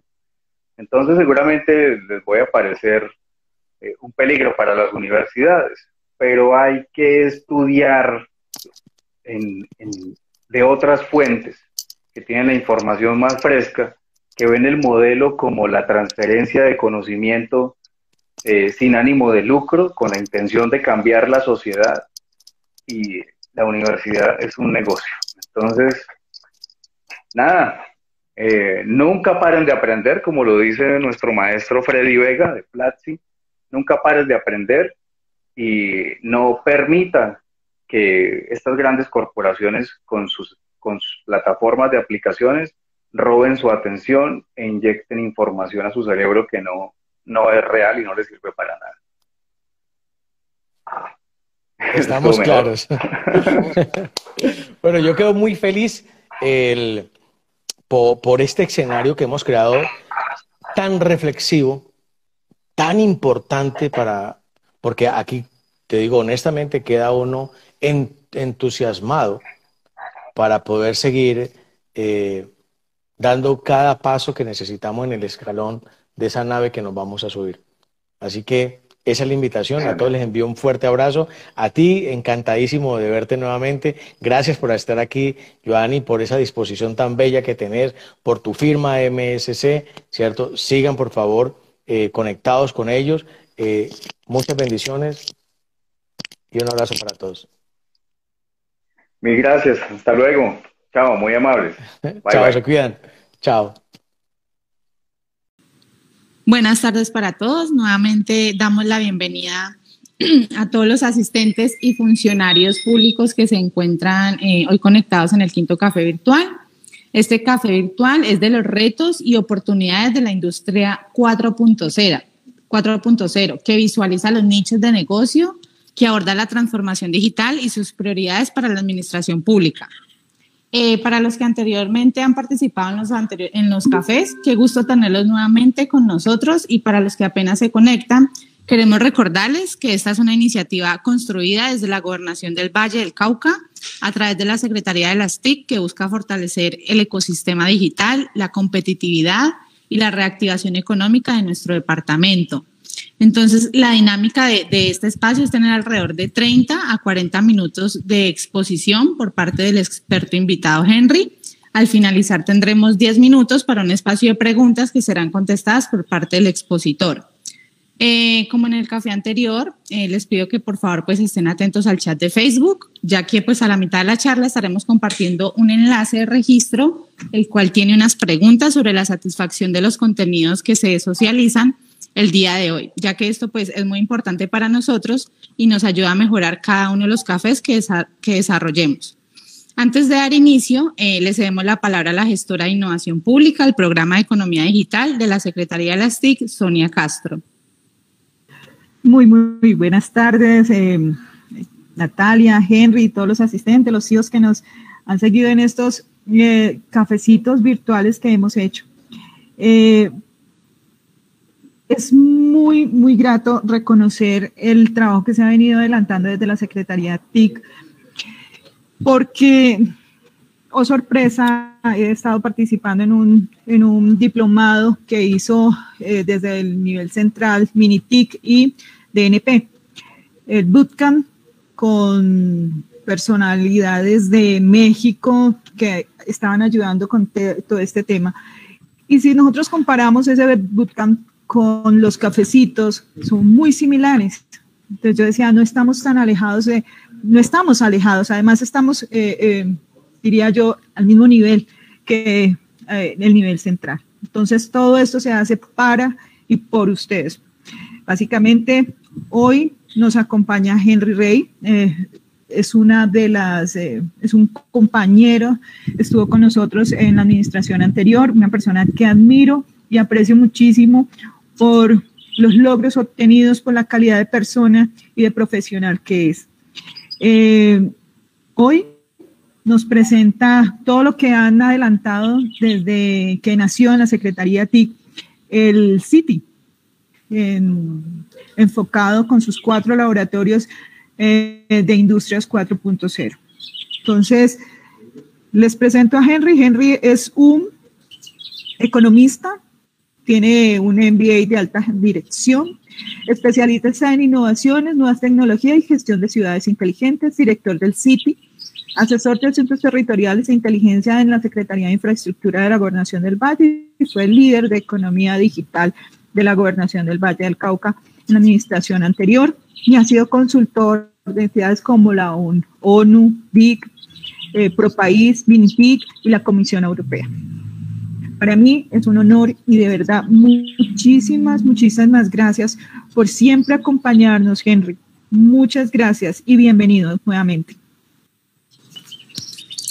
Gracias, Sonia, por tu intervención. Le recordamos a todas las personas que están en este momento en el, en el Facebook Live que ya está fijado el link de asistencia para que por favor lo llenen. Entonces damos inicio a nuestro quinto café virtual y para ello les voy a presentar un poco mejor a, eh, nuestro expositor, Henry Rey. Es economista, MBA en alta dirección, ex especialista en innovación, nuevas tecnologías y gestión de ciudades. En estos momentos es el director del City 4.0, asesor en asuntos de territorios inteligentes de la Secretaría de Infraestructura de la Gobernación del Valle del Cauca. Fue líder de economía digital de la Gobernación del Valle del Cauca. De igual manera, ha realizado consultoría para organismos multilaterales como la ONU y el BID, y en entidades como ProPais, MinSID y la Comisión Europea. Eh, ha sido speaker y tallerista en temas de transformación digital, territorios inteligentes y economía digital, fortaleciendo así eh, su compromiso con la construcción y consolidación de territorios inteligentes, pues a través de la transformación digital y el fortalecimiento de la industria 4.0. Damos paso a nuestro ponente Henry Rey. Bueno, muchísimas gracias. Un saludo muy especial a todos los compañeros de la Secretaría de las TIC, a la presentadora y moderadora de este evento por esa introducción tan, tan bonita que ha hecho y pues tan, tan llena de, de flores. Un saludo muy especial para la doctora Sonia, Sonia Castro, mi, mi compañera y escudera en la Secretaría de las TIC, cuando le dije, usted va a ser quien va a coordinar el proceso de innovación pública digital, una locura en la que también nos metimos la administración anterior y definimos sacar adelante porque si no es bajo metodologías diferentes, pues no vamos a poder traer cosas diferentes al sector público. Y ella lo aceptó, hoy continúa en este rol. Gracias por el saludo que me diste también, Sonia. Y pues como lo, decía, un saludo muy especial a todos los compañeros, especialmente al señor secretario, al ingeniero Carlos Hernano Campo, por brindar estos espacios de aprendizaje, de reconocimiento y sobre todo de construcción de territorio, de construcción de región. Nosotros, en la medida que podamos difundir más el conocimiento, y ya no a ver inclusive por qué, porque ahora les voy a hablar un poco sobre esa, ese problema que tenemos en nuestro país por no difundir el conocimiento en amplia, de amplia manera, eh, pero en la medida que podamos difundir el conocimiento, podamos compartir y tener escenarios de construcción del mismo, pues seguramente vamos a tener una administración pública mucho más fortalecida, un tejido empresarial mucho más fortalecido y vamos a tener entonces equipos innovadores al interior de nuestras organizaciones que van a permitir que podamos adoptar las tecnologías, que las podamos utilizar y explotar adecuadamente para el servicio de quienes, de nuestros ciudadanos, de nuestros clientes. Y por ello felicito esta iniciativa de los cafecitos, como lo decía Sonia, me parecen unos cafezotes, porque poder desarrollar este tipo de encuentros permanentemente, como lo han venido haciendo Sonia, eh, yo sé que no es fácil y lo has logrado, lo has logrado de una muy buena manera. Así que felicitaciones, señor Carlos Hernán, felicitaciones, Sonia, por lo que vienen realizando. Permítame entonces iniciar rápidamente con esta exposición. Como muy bien dijo la, nuestra presentadora, deben ser unos 30 40 minutos. Espero que, que así sea. Si me estoy volando, por favor, no, no duden en, en, en, darme algún anuncio, porque a veces suelo, suelo sentarme en la palabra cuando, cuando me emociono y, y más cuando soy apasionado de, del tema. Retos y oportunidades de la industria 4.0. Hoy vamos a hablar de cuáles son esas limitantes que tenemos como país hoy para poder afrontar la evolución y la transición que tenemos que tener hacia la industria 4.0. tenemos que reflexionar mucho sobre la realidad que estamos viviendo de cara a la transformación y tenemos que entender también que esto es un proceso de evolución. Ya quedó atrás la primera revolución industrial, la segunda, y bueno, la tercera tiene que serlo así, de igual manera. Y hoy tenemos que estar todos produciendo de una forma distinta, utilizando unas herramientas diferentes que nos permitan ser, de hecho, mucho más responsables con nuestro entorno. Y de esto se trata este asunto, de la industria 4.0. Y ahí, sobre todo, es donde se van a centrar también las oportunidades. Y ahorita les vamos a contar entonces, en el Valle del Cauca, pues cómo estamos explotando esas oportunidades, cómo vimos y aprovechamos esas ventanas y entonces, ¿para dónde vamos con ello? Y les hago una pregunta, y esa pregunta sí es clara y concreta, y los invito a quienes están muy juiciosos prestando atención a esta charla, que se la hagan. ¿Cuál, cree, cuál creen ustedes que es el reto? Si vamos a hablar de hacer transformación y adoptar la industria 4.0.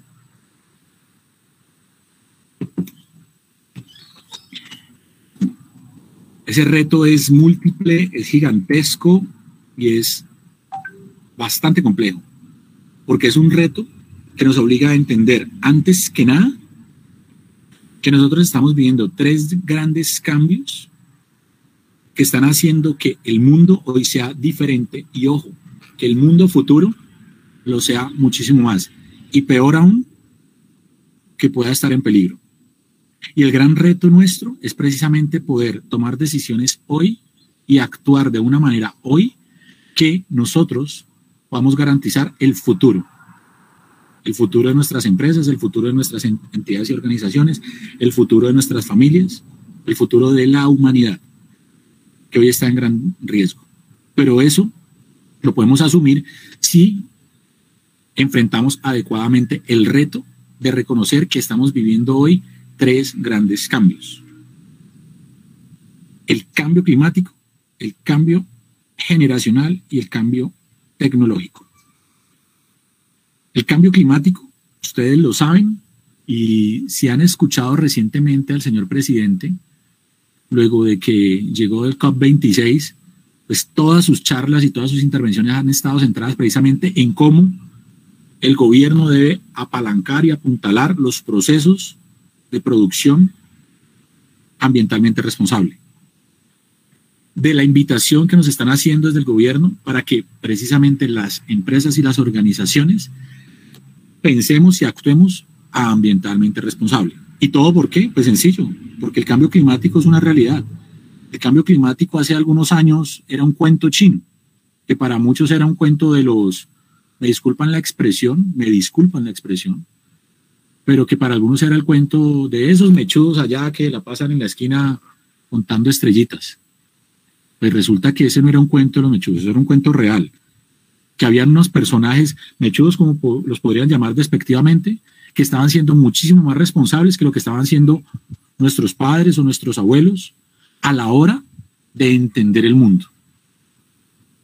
No los entendimos, no los comprendimos y hoy estamos enfrentando las consecuencias porque tomamos malas decisiones.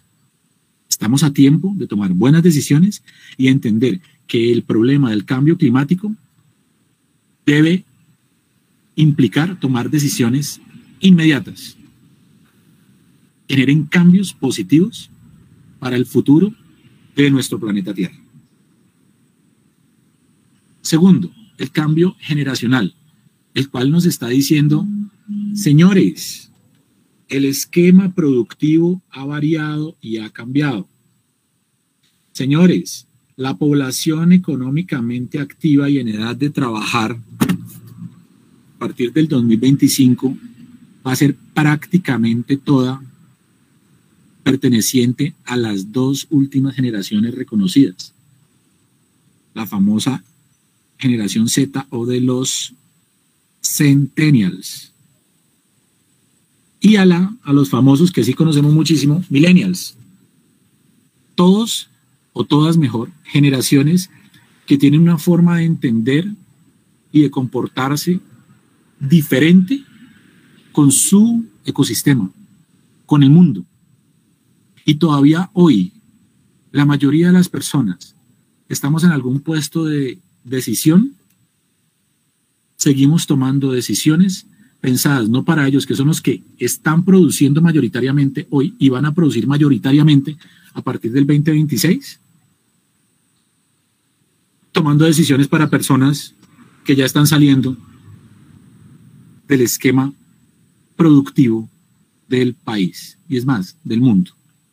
Ojo, tampoco me vengan a decir que es que nosotros podemos seguir trabajando, que no hablemos de esa manera y que todos somos productivos hasta el día que morimos. Claro que sí, no quiero decir que no, pero yo simplemente les estoy hablando de los esquemas tradicionales de medición, de quiénes son los que realmente están metidos en las empresas, en las entidades, trabajando de acuerdo a lo que nos lo permite la norma.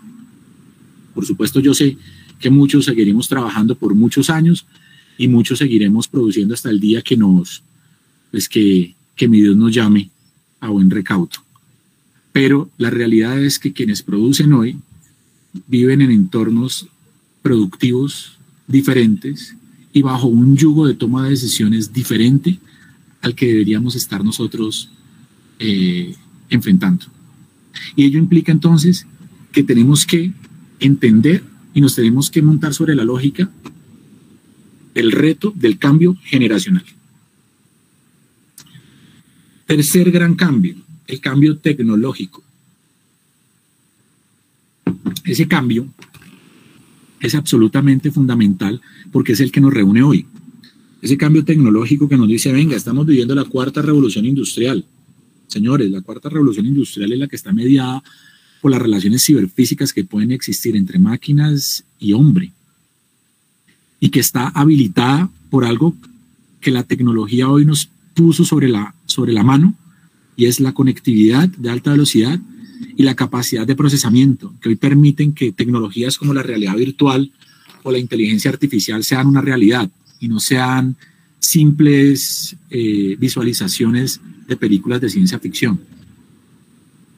Y hoy nosotros estamos tomando decisiones apoyados en inteligencia artificial. Y hoy nosotros estamos comprando acciones en un universo que no conocemos ni vamos a poder llegar a tocar en principio, ojo con lo que acabo de decir, en principio, que se llama el metaverso. Y les quiero contar algo aquí rápidamente sobre ello.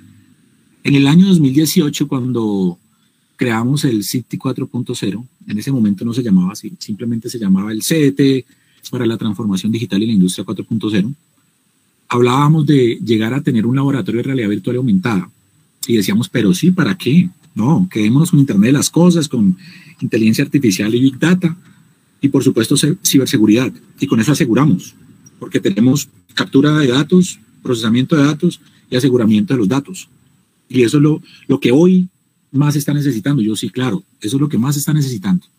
Pero hacíamos una reflexión y decíamos, pero venga, el futuro está en la realidad virtual, porque el, el universo de la realidad virtual es el que nos va a conectar más adelante. En el 2018 eso lo veíamos como muy extraño, quienes hablábamos y nos reuníamos a, a, a reflexionar sobre la necesidad de empujar el mundo de la realidad virtual, pues aparentemente estábamos un poquito pensando como hace 20 o 30 años los mechudos pensaban en las estrellitas.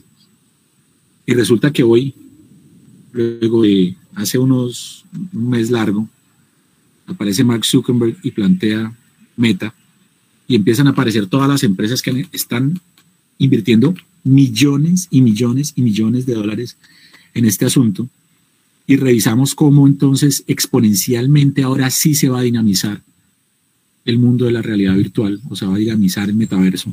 Nos damos cuenta de que entender y tener la capacidad o de, asumir el reto frente a los cambios tecnológicos es absolutamente necesario.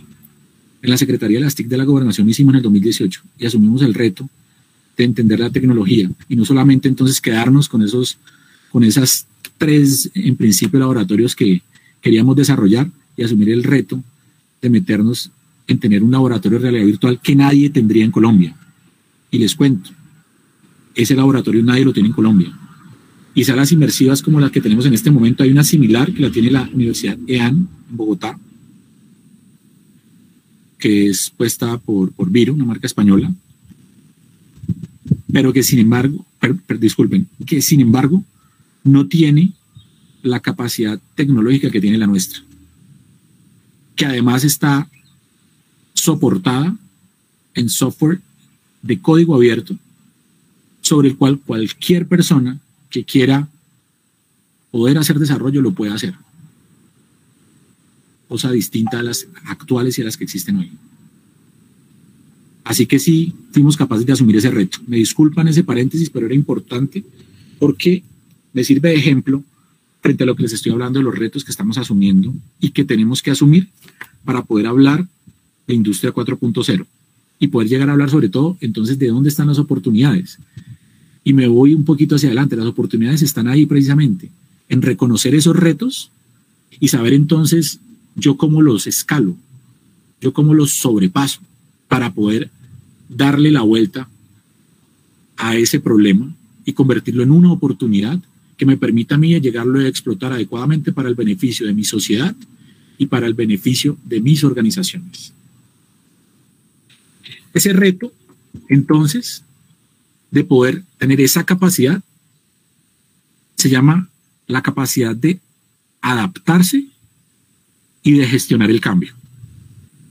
Ese es el gran reto el reto de poder asumir los cambios sociales, culturales, económicos, ambientales, educativos, de innovación, etcétera, etcétera, etcétera, está en eso, en tener la capacidad de gestionar el cambio y adaptarnos a las nuevas realidades. A nosotros nos vienen hablando desde ya hace varios años de Industria 4.0. La Industria 4.0 no es algo que haya nacido hace un año ni hace dos años, cuando ya, digámoslo, lo venimos escuchando bastante. Este, este hito histórico en el desarrollo de la humanidad, eh, según los estudios, se, pacta que, está, que se viene dando desde hace 12, 14 años.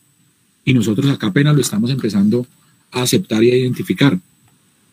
Ahí están las oportunidades. Y el reto, adaptarnos y gestionando el cambio, en adaptarnos y gestionar el cambio.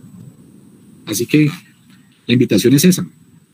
Debemos ser seres gestores del cambio. Y básicamente, ¿por qué? Porque miren la problemática que nos embarga a nosotros. Colombia vive una realidad y es que nosotros no estamos en los mejores indicadores. Si nos vamos a hablar, por ejemplo, de indicadores de equidad social o cosas por el estilo y revisáramos lo que dice la OCDE, pues ustedes ya saben cuál país somos dentro de los países de la OCDE y en qué lugar estamos por temas de inequidad social.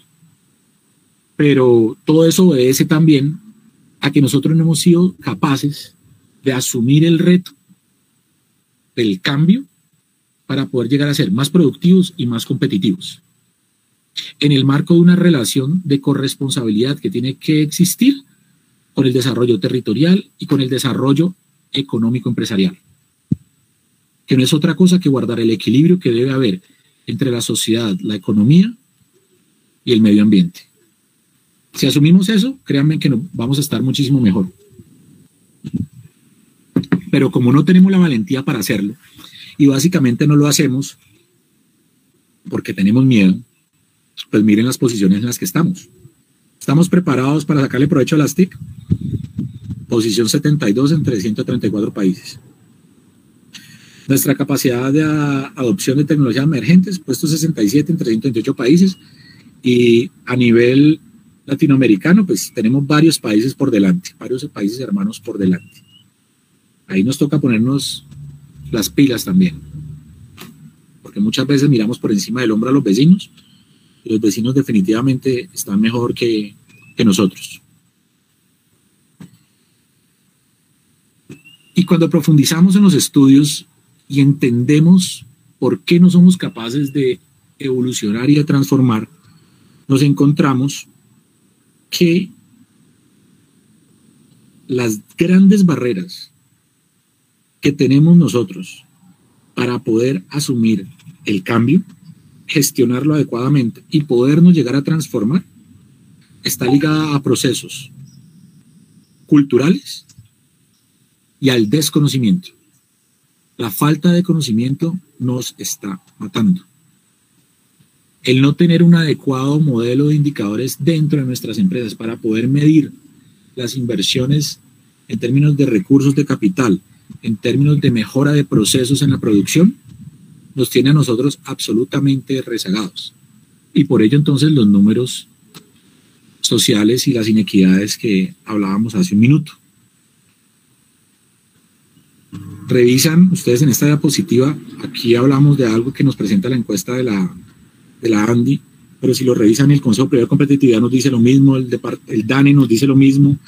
Eh, ojo, la desinformación, la falta de conocimiento, los problemas de, gestión cultural que nosotros tenemos, nuestra, nuestra idiosincrasia nos tiene ubicados en un puesto eh, que no es el que nosotros deberíamos tener.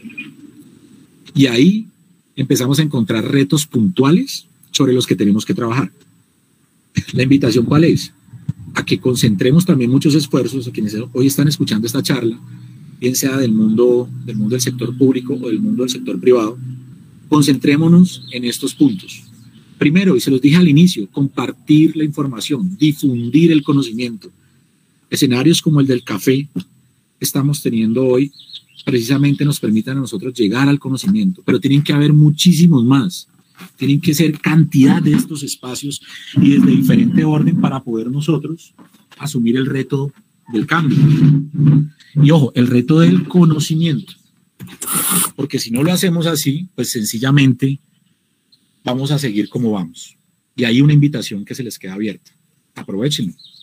El reto se llama gestionar el conocimiento y difundir el conocimiento. Y desde lo cultural, asumir nuestras realidades. Y ya van a ver por qué les digo esto de asumir nuestras realidades.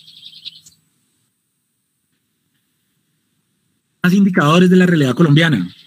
Ausencia de capital humano capacitado para responder a las necesidades de la industria 4.0.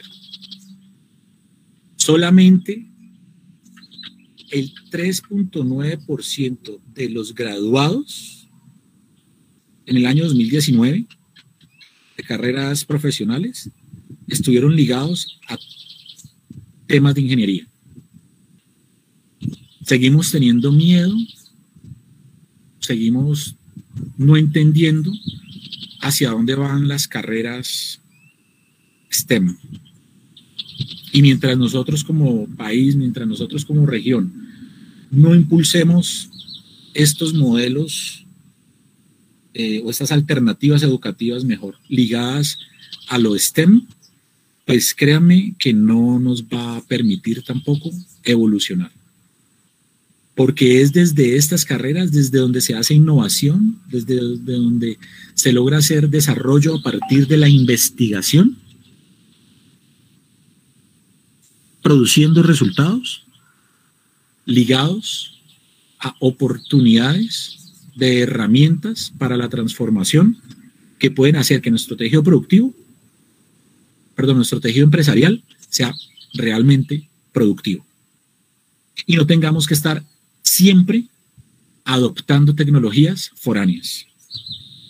Nosotros necesitamos desarrollar nuestras propias tecnologías, adaptarlas adecuadamente y ponerle valor al planeta Tierra y que desde acá, desde nuestro país, que desde acá, desde nuestra región, salgan entonces los grandes inventos que tienen que colocarse sobre el sistema productivo. Y les quiero contar algo. Nosotros tenemos una gran brecha entre el ejercicio de lo que se hace en las universidades y el ejercicio de lo que hacemos eh, en las empresas. Hay, algunos, hay algunas experiencias incipientes de un adecuado, digámoslo, eh, hermanamiento entre la hélice, del de la hélice de la academia y la hélice del sector productivo dentro del ecosistema, pero, pero se queda corta. Y solo hace un minuto antes de, de entrar con ustedes a esta charla, estaba precisamente reunido con un equipo de investigación de una universidad de Manizales, con unas personas también del Ministerio de Ciencia, y, de una entidad de acá de la ciudad de Cali, una entidad privada que está, que está mediando un proceso de, desarrollo tecnológico y de, generación de, patentes inventivas. Y nos estaban al centro, nos habían llamado para hacer pares y estábamos revisando la tecnología que estaba presentando la universidad, pues el, el equipo de investigación. Y la sorpresa que nos llevamos es que lo que, lo que se están pues lo que, lo que están desarrollando es algo muy novedoso, es algo que tiene un, digámoslo, un nivel de desarrollo tecnológico interesante, aceptable, todavía le falta madurar, pero, pero va muy bien. Pero adivinen, el modelo de negocio, todo lo ligado al reconocimiento que tiene que haber del mercado para entender dónde coloco yo ese producto tecnológico, estaba en cero. Por supuesto, la, primera invitación que se le hizo al equipo de investigación es metan en su equipo a gente de la Facultad de Economía, Administración, no sé, porque tienen que, a la par con la inventiva que ustedes están haciendo, el trabajo de desarrollo que están haciendo, pues es necesario que también investiguen el mercado y revisen eh, la solución que ustedes están planteando, si efectivamente va a poder eh, competir bajo las condiciones actuales del mercado o si tendrá que esperar algo. Y ahí uno empieza a encontrar todavía esas brechas que existe entre el mundo de la academia y, el mundo del sector empresarial. Pero precisamente para eso estamos eh, nosotros como centro armando ese puente y conectando el mundo empresarial con el mundo académico. Pero ese tipo, digámoslo, de invitaciones o ese tipo de, reconocimientos para, para, revisar tecnologías no son muy comunes. Y no son muy comunes eh, en el día a día del hacer. Pero aquí vemos estadísticas que nos lo están mostrando. Efectivamente, eh, no mucha gente se dedica a estos temas. No mucha gente se dedica a estos temas. Y si revisamos el tema de las personas que se dedican a actividades de ciencia, tecnología e innovación en el mundo empresarial, pues es, peor.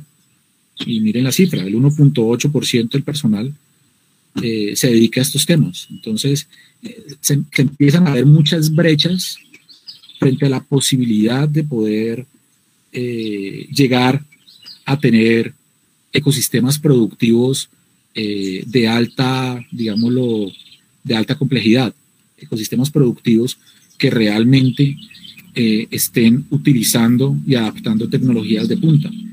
Porque no tenemos la gente, porque las personas no le están prestando la atención adecuada y porque el mundo académico todavía sigue desligado de lo que, de lo que es el mundo productivo. Retos y oportunidades. ¿Cómo unimos el mundo académico y el mundo productivo? Pues bueno, nosotros lo estamos haciendo, pero se los dejo a ustedes ahí. Revisen cómo lo juntamos más y cómo logramos que entonces los trabajos de investigación, de inventiva que están haciendo, sobre todo nuestras universidades, pues obedezcan realmente a, a problemas reales, pero más que reales, que además la solución inventiva sí tenga una posibilidad de llegar a tener futuro en el mercado. Porque si no, pues vamos a seguir investigando para los anaqueles. Y esas son cosas que, hay que, hay que frenar ahí.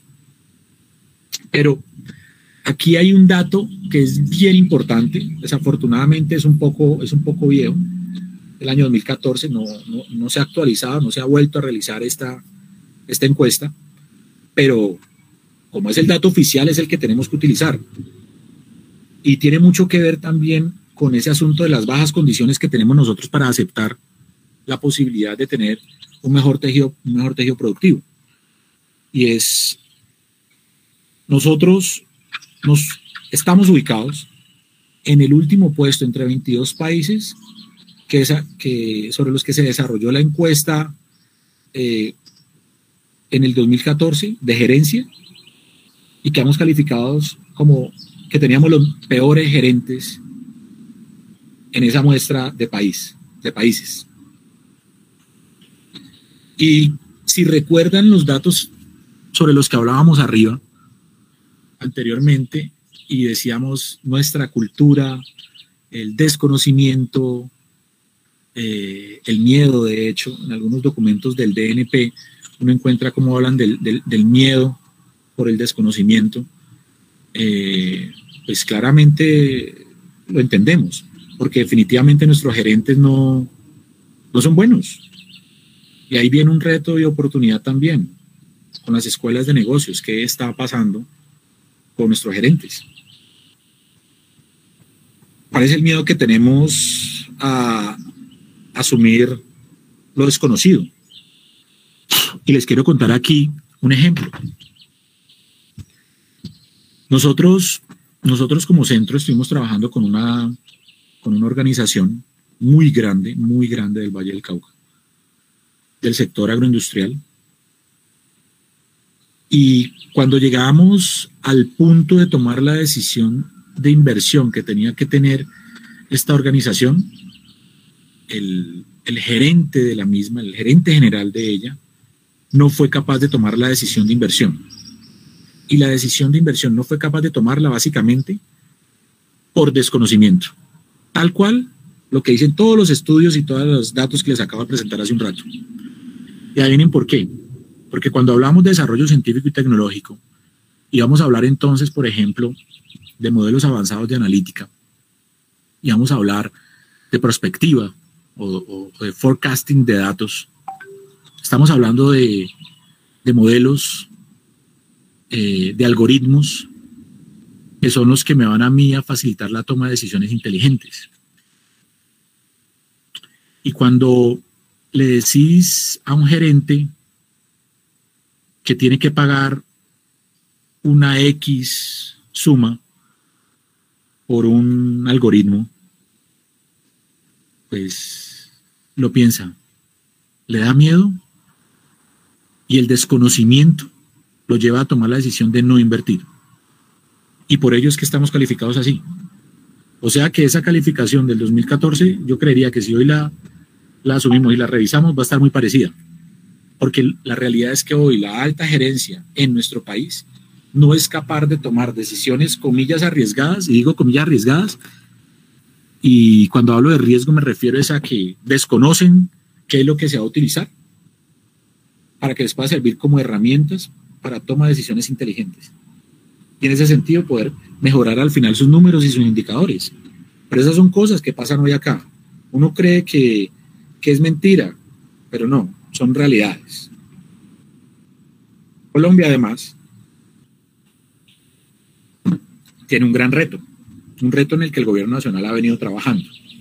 Eso es algo que hay que reconocerlo y en el que todos además también los operadores eh, están comprometidos.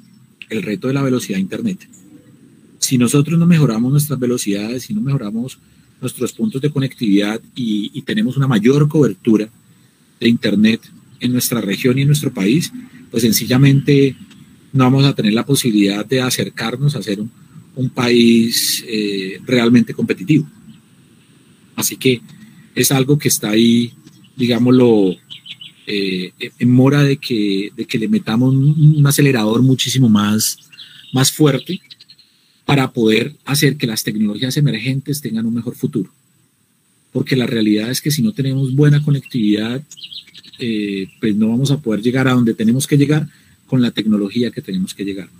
Y eso es algo que definitivamente es absolutamente indispensable. Pero retomando lo inicial, y recuerden el mayor problema que identificábamos y decíamos que la desinformación y sobre todo el problema cultural, nuestra idiosincrasia, era un limitante para que nosotros pudiéramos asumir la transformación, para que pudiéramos asumir el uso de tecnologías emergentes, para que pudiéramos asumir al final el poder llegar a ser mucho más productivos y mucho más competitivos se contrasta con esto, que son cosas, me disculpan, pero son las, las cosas que pasan en el denominado país del Sagrado Corazón de Jesús, que ya no lo es por temas constitucionales, pero que todos folclóricamente hoy seguimos reconociendo. Y es que en este país pasan cosas que son muy chistosas. Pero bueno, eh, como esta. Esta encuesta que ven ustedes ahí, o mejor esta pregunta que ven ustedes ahí, quiero que el mundo cambie significativamente y se vuelva más sostenible y equitativo en lugar de volver a ser como era antes del COVID-19? Fue una pregunta que se hizo solamente, pues se hizo el año pasado, se hizo en noviembre del año pasado, a través de, de Ipsos, en una encuesta que se hizo para el Foro Económico Mundial. Y oh sorpresa, adivinen, ¿quién ganó? ¿Quién dijo que, mejor dicho, se iba a comprometer a no ser igual a como lo era antes del COVID-19? Como siempre, los primeros lugares, Colombia, comprometidísimo.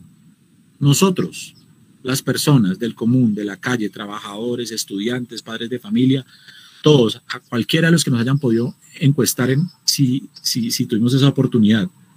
Ah, no, yo no quiero que esto va a ser igual, esto vamos a cambiarlo.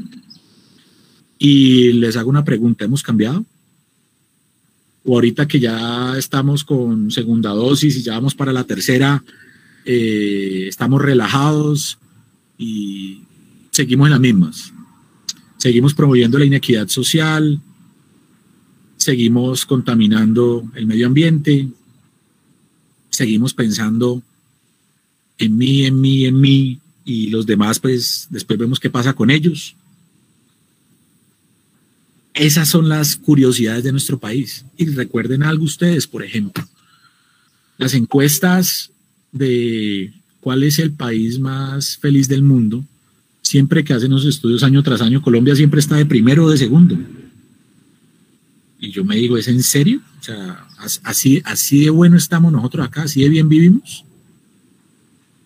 Nuestro problema cultural es fantástico porque no nos permite producir más y mejor, pero desde otra óptica es tan bueno que nos pone en un lugar del pensamiento positivo, pues que toca aprovecharlo. Es así de simple. Y la invitación es a que reflexionemos sobre ello para que lo aprovechemos y lo explotemos adecuadamente. Es que no nos queda de otra, es, la única alternativa que tenemos. Nosotros particularmente la decisión que tomamos hace un par de años desde la gobernación del Valle del Cauca era que íbamos a aprovechar eso y que independientemente de los números, que eran peores en el año 2018, cuando estudiábamos las cifras del 2016 y de las encuestas para el 2016 y para 2015, cuando se tomaba la decisión de inversión para poder tener este centro para la transformación digital y la industria 4.0. Y el reto fue, vamos para adelante. Y precisamente lo que tenemos que hacer es avanzar y generar una oportunidad de desarrollo para nuestro tejido empresarial y poder hacer que las cosas estén mejor. Han mejorado un poquito, vamos a decir que no, los indicadores han mejorado un poquito, pero nos falta más. La gran oportunidad y la invitación a todos quienes están hoy participando de esta charla es a que aprovechemos entonces todo lo que acabamos de escuchar, todas estas limitaciones que tenemos, todos estos problemas que tenemos y los transformemos en oportunidades para desarrollar nuevos negocios, en oportunidades para generar oportunidades de modelos de negocio que podamos explotar, en oportunidades que tengamos de modelos de desarrollo para poner al servicio de nuestros ciudadanos, si estamos en entidades públicas. Esa es la forma de hacerlo, esa es la forma de actuar. Nosotros particularmente desde el centro lo estamos haciendo y lo venimos haciendo porque somos un centro tecnológico de pensamiento, innovación y desarrollo que trabaja por la transformación y por encaminar esto hacia la industria 4.0 con el objetivo, con el objetivo y un fin muy grande y es poder de esta manera ayudar un poco a llegar a construir territorio inteligente. Esto lo hacemos en cumplimiento de la ordenanza 430 del año 2016 que nos da un mandato a todos los vallecaucanos y a todos quienes habitamos este hermoso departamento para, para que trabajemos por ello. Desde el CITI lo que hacemos es trabajar por lo menos desde el lado del sector empresarial para poder lograr que nuestras empresas reflexionen sobre esos retos que tienen desde lo social, desde lo ambiental, desde lo económico, eh, ayudándoles a entender cuáles son los tres grandes cambios que se están viviendo. Y que esos tres grandes cambios, si los logramos entender y los logramos poner a nuestro favor, pues nos van a permitir llegar a tener empresa mucho más productiva, mucho más competitiva. y que, ese, y que esa gestión de ese cambio se media y se hace aprovechando y utilizando la tecnología. Porque con la tecnología yo facilito la captura, procesamiento y aseguramiento de los datos que voy a transformar en innova, que voy a transformar en información y que voy a convertir en valor para mi empresa. Y a eso nos dedicamos desde el centro. ¿Cómo lo hacemos? A través de tres unidades operacionales, que son la unidad de mentalidad y cultura, la unidad de transformación e innovación digital y la unidad de laboratorios, la cual está compuesta por nuestros cinco laboratorios. Internet de las cosas, prototipado y 3D, realidad virtual y aumentada, inteligencia artificial y big data, ciberseguridad e informática forense.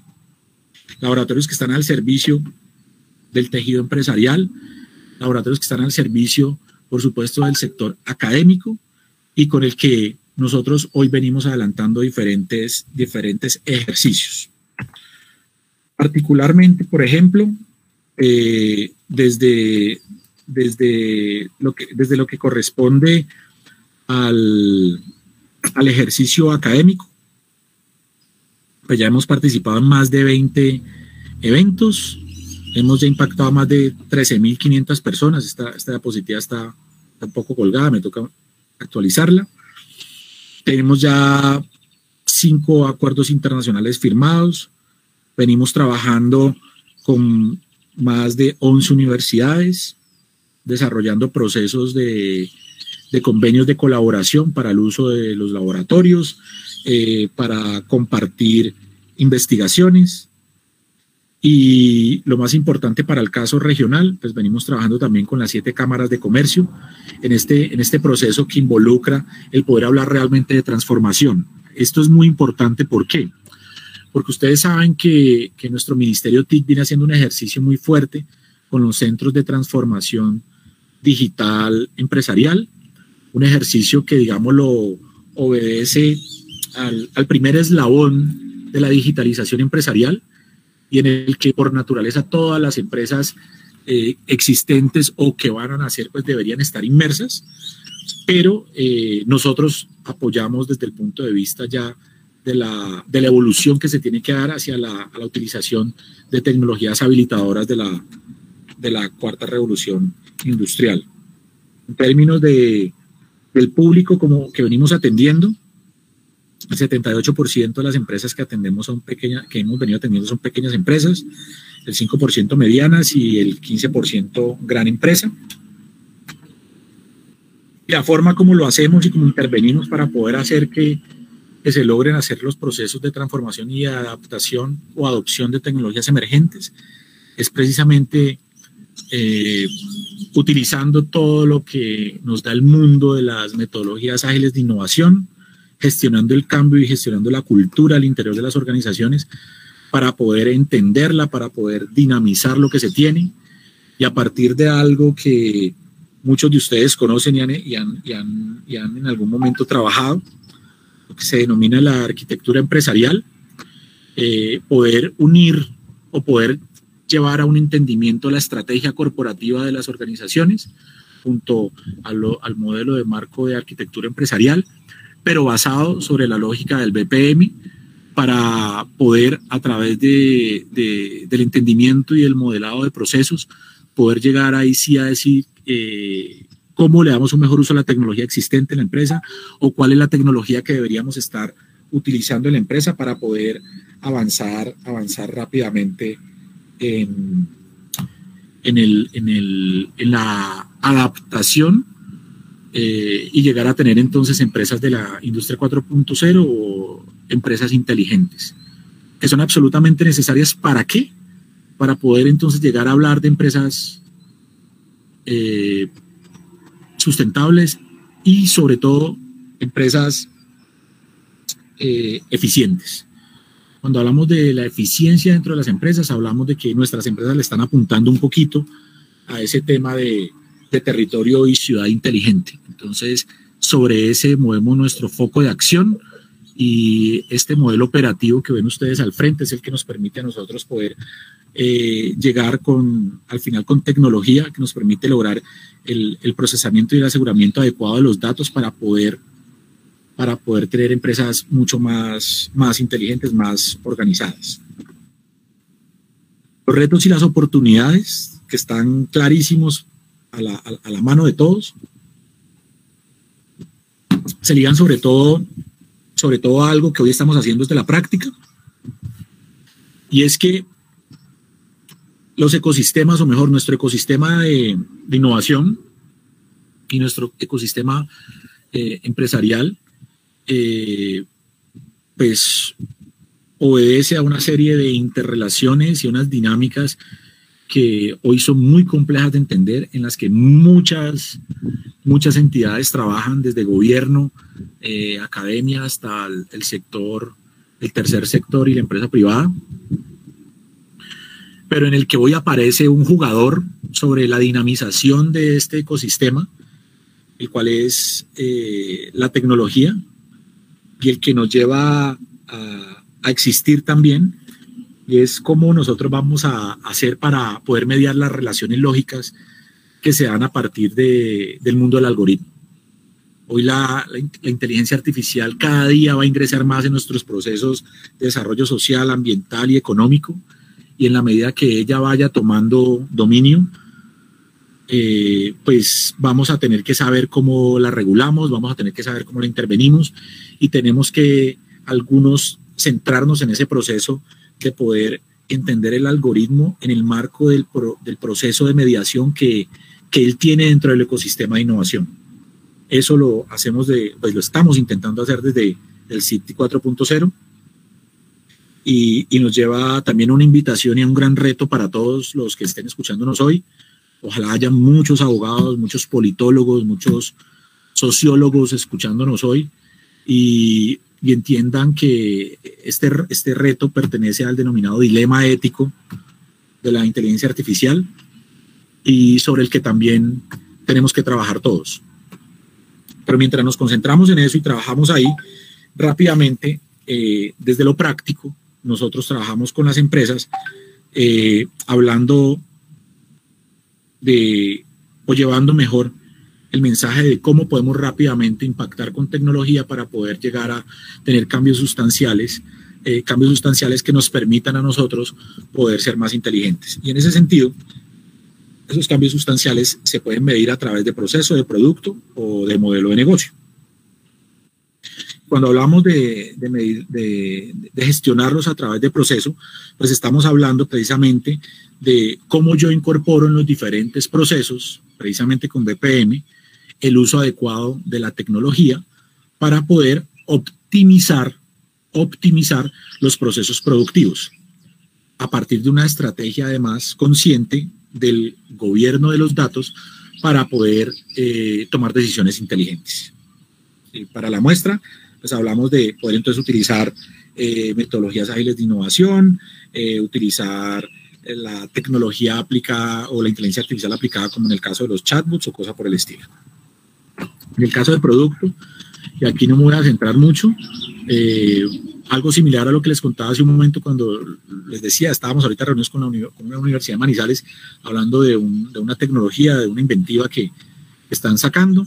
Eh, pues bueno, ahí también acompañamos a las empresas en estos procesos y ustedes saben que cuando hablamos de producto, pues entonces hablemos de qué, de qué se está convirtiendo en, en, en nuevas, en nuevos productos eh, innovadores y sobre todo disruptivos que pueden generar a la, a la final eh, mejores formas de relacionamiento con los clientes, mejores formas de relacionamiento con los ciudadanos, para poder que todos vivamos más felices y tengamos, ojo con este detalle, un mejor bienestar, porque es lo que logramos cuando, que lo que tenemos que lograr, perdón, cuando estamos introduciendo nuevos, nuevos productos.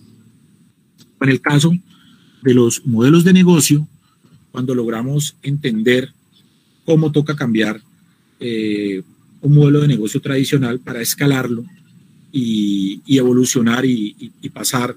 Ejemplo, pongo aquí este caso porque es, obedece al ejemplo de una compañía que hoy estamos, que hoy estamos, valga la redundancia, acompañando, de una empresa que hoy estamos acompañando, eh, en su proceso de adopción de tecnologías emergentes, particularmente el Internet de las Cosas, en el proceso, por ejemplo, como lo hacen ellos, de eh, cocción de lechonas, donde uno dice, pero Internet de las Cosas aplicado a la producción de lechona, pues sí, porque una cosa es el hornito de leña, como lo están viendo ustedes en esa, en esa fotografía, pero otra cosa es hablar de un gran horno para producir 25 lechonas a la vez, el cual tiene que tener un manejo inteligente del recurso energía para que se logre eh, un, un, horneo, me disculpan, no sé si la palabra correcta es esa, una cocción mejor, una cocción adecuada en cuanto a tiempos y calor del producto para poder sacar el producto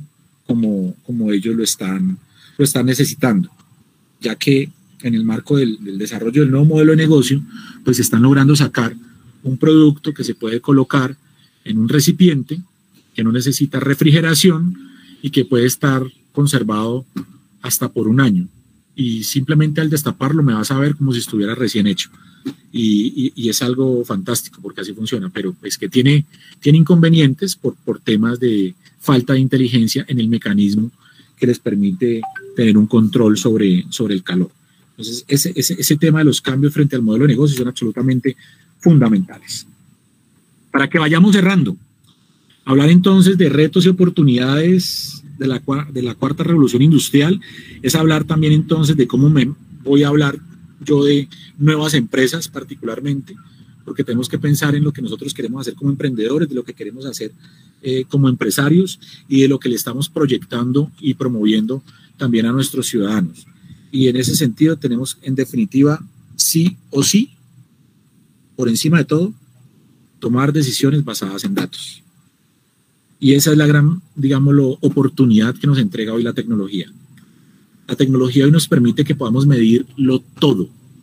Si nosotros la sabemos utilizar y sabemos medir todo, y ojo, sabemos utilizar esa información, pues vamos a poder tomar decisiones inteligentes. Ahí miren qué está pasando hoy y lo vieron arriba. No sabemos medir las cosas, no sabemos procesar la información y entonces no estamos tomando las decisiones que tenemos que tomar. Les voy a contar un ejemplo de algo que, que acabamos de hacer ahora en el City. Una gran empresa de nuestra región compró unas máquinas por varios millones de dólares y esas máquinas supuestamente no producían información, no producían datos. Y nos llamaron para que les ayudáramos con ese proceso. Obvio que las máquinas producían datos. El inconveniente era que quienes estaban al frente de las máquinas, pues no, no sabemos, pero no sabían cómo hacerlo. No, no habían, como que no le habían prestado atención a la capacitación del fabricante. Lo importante fue que con el acompañamiento que empezamos desde transformación digital, desde la unidad de transformación e innovación digital, eh, a las tres semanas se lograron dar cuenta que efectivamente la máquina sí producía datos. Y el problema que ellos tenían no se iba a mediar con una solución de Internet de las cosas que era para lo que nos habían buscado. Pero llegaron a un segundo punto. Es que el problema no es la captura de los datos. El problema entonces ahorita es qué vamos a hacer con esos datos porque no tenemos ni idea de cómo procesarlos. Y entramos a trabajar entonces con el laboratorio inteligencia artificial y big data para poder definir un modelo de analítica para procesar datos. Pero para poder llegar a definir el por qué, el para qué de esos datos, nos llevó a entender algo, y era que el modelo de negocio que se estaba desarrollando sobre esa línea de producción no era el adecuado y que la manera como ellos estaban entendiendo eh, el proceso productivo no era como al final lo recibía el cliente. Y que entonces, si querían obtener unos datos, debían mejorar su proceso. Y se logró hacer un, cambio sobre los procesos y, en ese sentido, convertir el modelo de negocio. Para hecho esto, ahí sí, tener unos parámetros adecuados y que desde el Laboratorio de Inteligencia Artificial y Big Data nos ayudaran a definir un modelo de analítica avanzada que está permitiendo hoy que esa gran empresa de nuestra región esté tomando decisiones inteligentes, ojo, basada en datos. El reto y la invitación que les dejo entonces eh, a todos los asistentes, ser capaces de gestionar el cambio y adaptarnos a la nueva realidad, la invitación, con todo cariño, señores, señoras, sean íntegros, respetuosos y sobre todo sean holísticos. No nos quedemos como los gerentes del 2.5. Nosotros tenemos que ser gerentes de una calificación de 5. Y para ello definitivamente tenemos que asumir el, el riesgo. Y el riesgo no se asume sin información. ¿Ello qué significa? Tenemos que ampliar nuestro conocimiento. Enhorabuena estos espacios que amplían el conocimiento de todos y que nos invitan a la reflexión y que nos dejan entonces como tarea, vamos a estudiar un poquito más de estos temas, porque si no, no vamos a ser capaces de ser buenos tomadores de decisiones. Y la invitación, señores, todos y señoras, todos sean buenos tomadores de decisiones. Es lo que tienen que hacer para poder lograr que nuestra región esté mejor, para que nuestro país esté mejor. Los dejo con este video. Muchísimas gracias. Ya ampliamos para preguntas.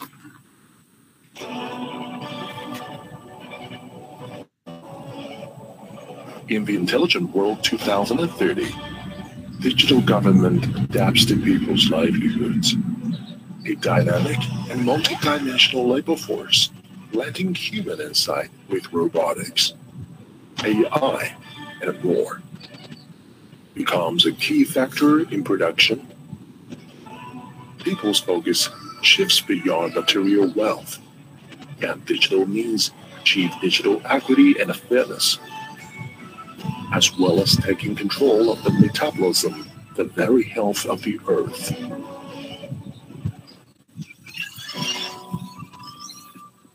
New connectivity, new computing, new platform, new ecosystem. These build the foundation of the Intelligent World 2030. New connectivity, 5G based communications technologies enable ubiquitous connectivity in all domain perception. New computing, from silicon computing to optical computing and quantum computing, from all-flash to DNA storage.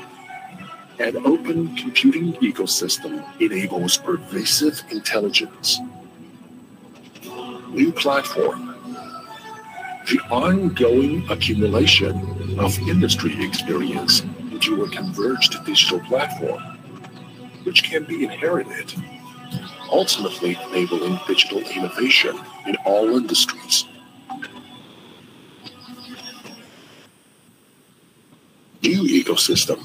The SAPO based collaborative ecosystem provides more comprehensive customer oriented commercial solutions Welcome to the Intelligent World 2030. Intelligent, green, and resolutely people oriented.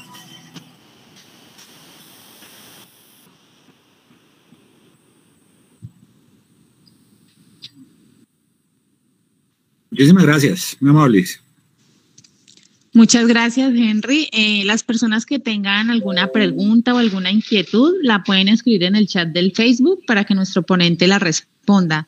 Mientras escriben las preguntas, voy a leer algunas interacciones que hemos tenido en este live. Eh, por este lado nos escribe Oscar Vasco, saludos desde el municipio de Yotoco. Nos escribe Winston Ospina, importantes temáticas para el desarrollo de la industria 4.0 en nuestro departamento. Nos escribe Luz Marina Mulato. Hola, buenas tardes. Presente. Nos escriben de MSC y App Marketing, oportunidades, retos y desafíos de la cuarta revolución industrial. Nos escribe Jane Carolina, muy pertinente para nuestra región. Ángel Andrea Lazo, excelente, el reconocimiento del aprendizaje.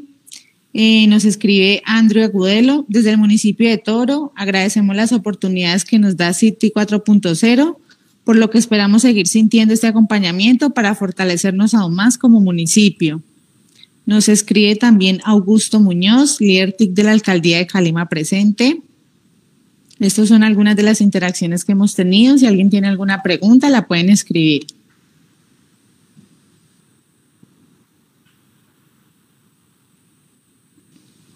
Por otro lado, los que están conectados, recuerden la asistencia que eh, la dejamos fijada para que llenen el formulario.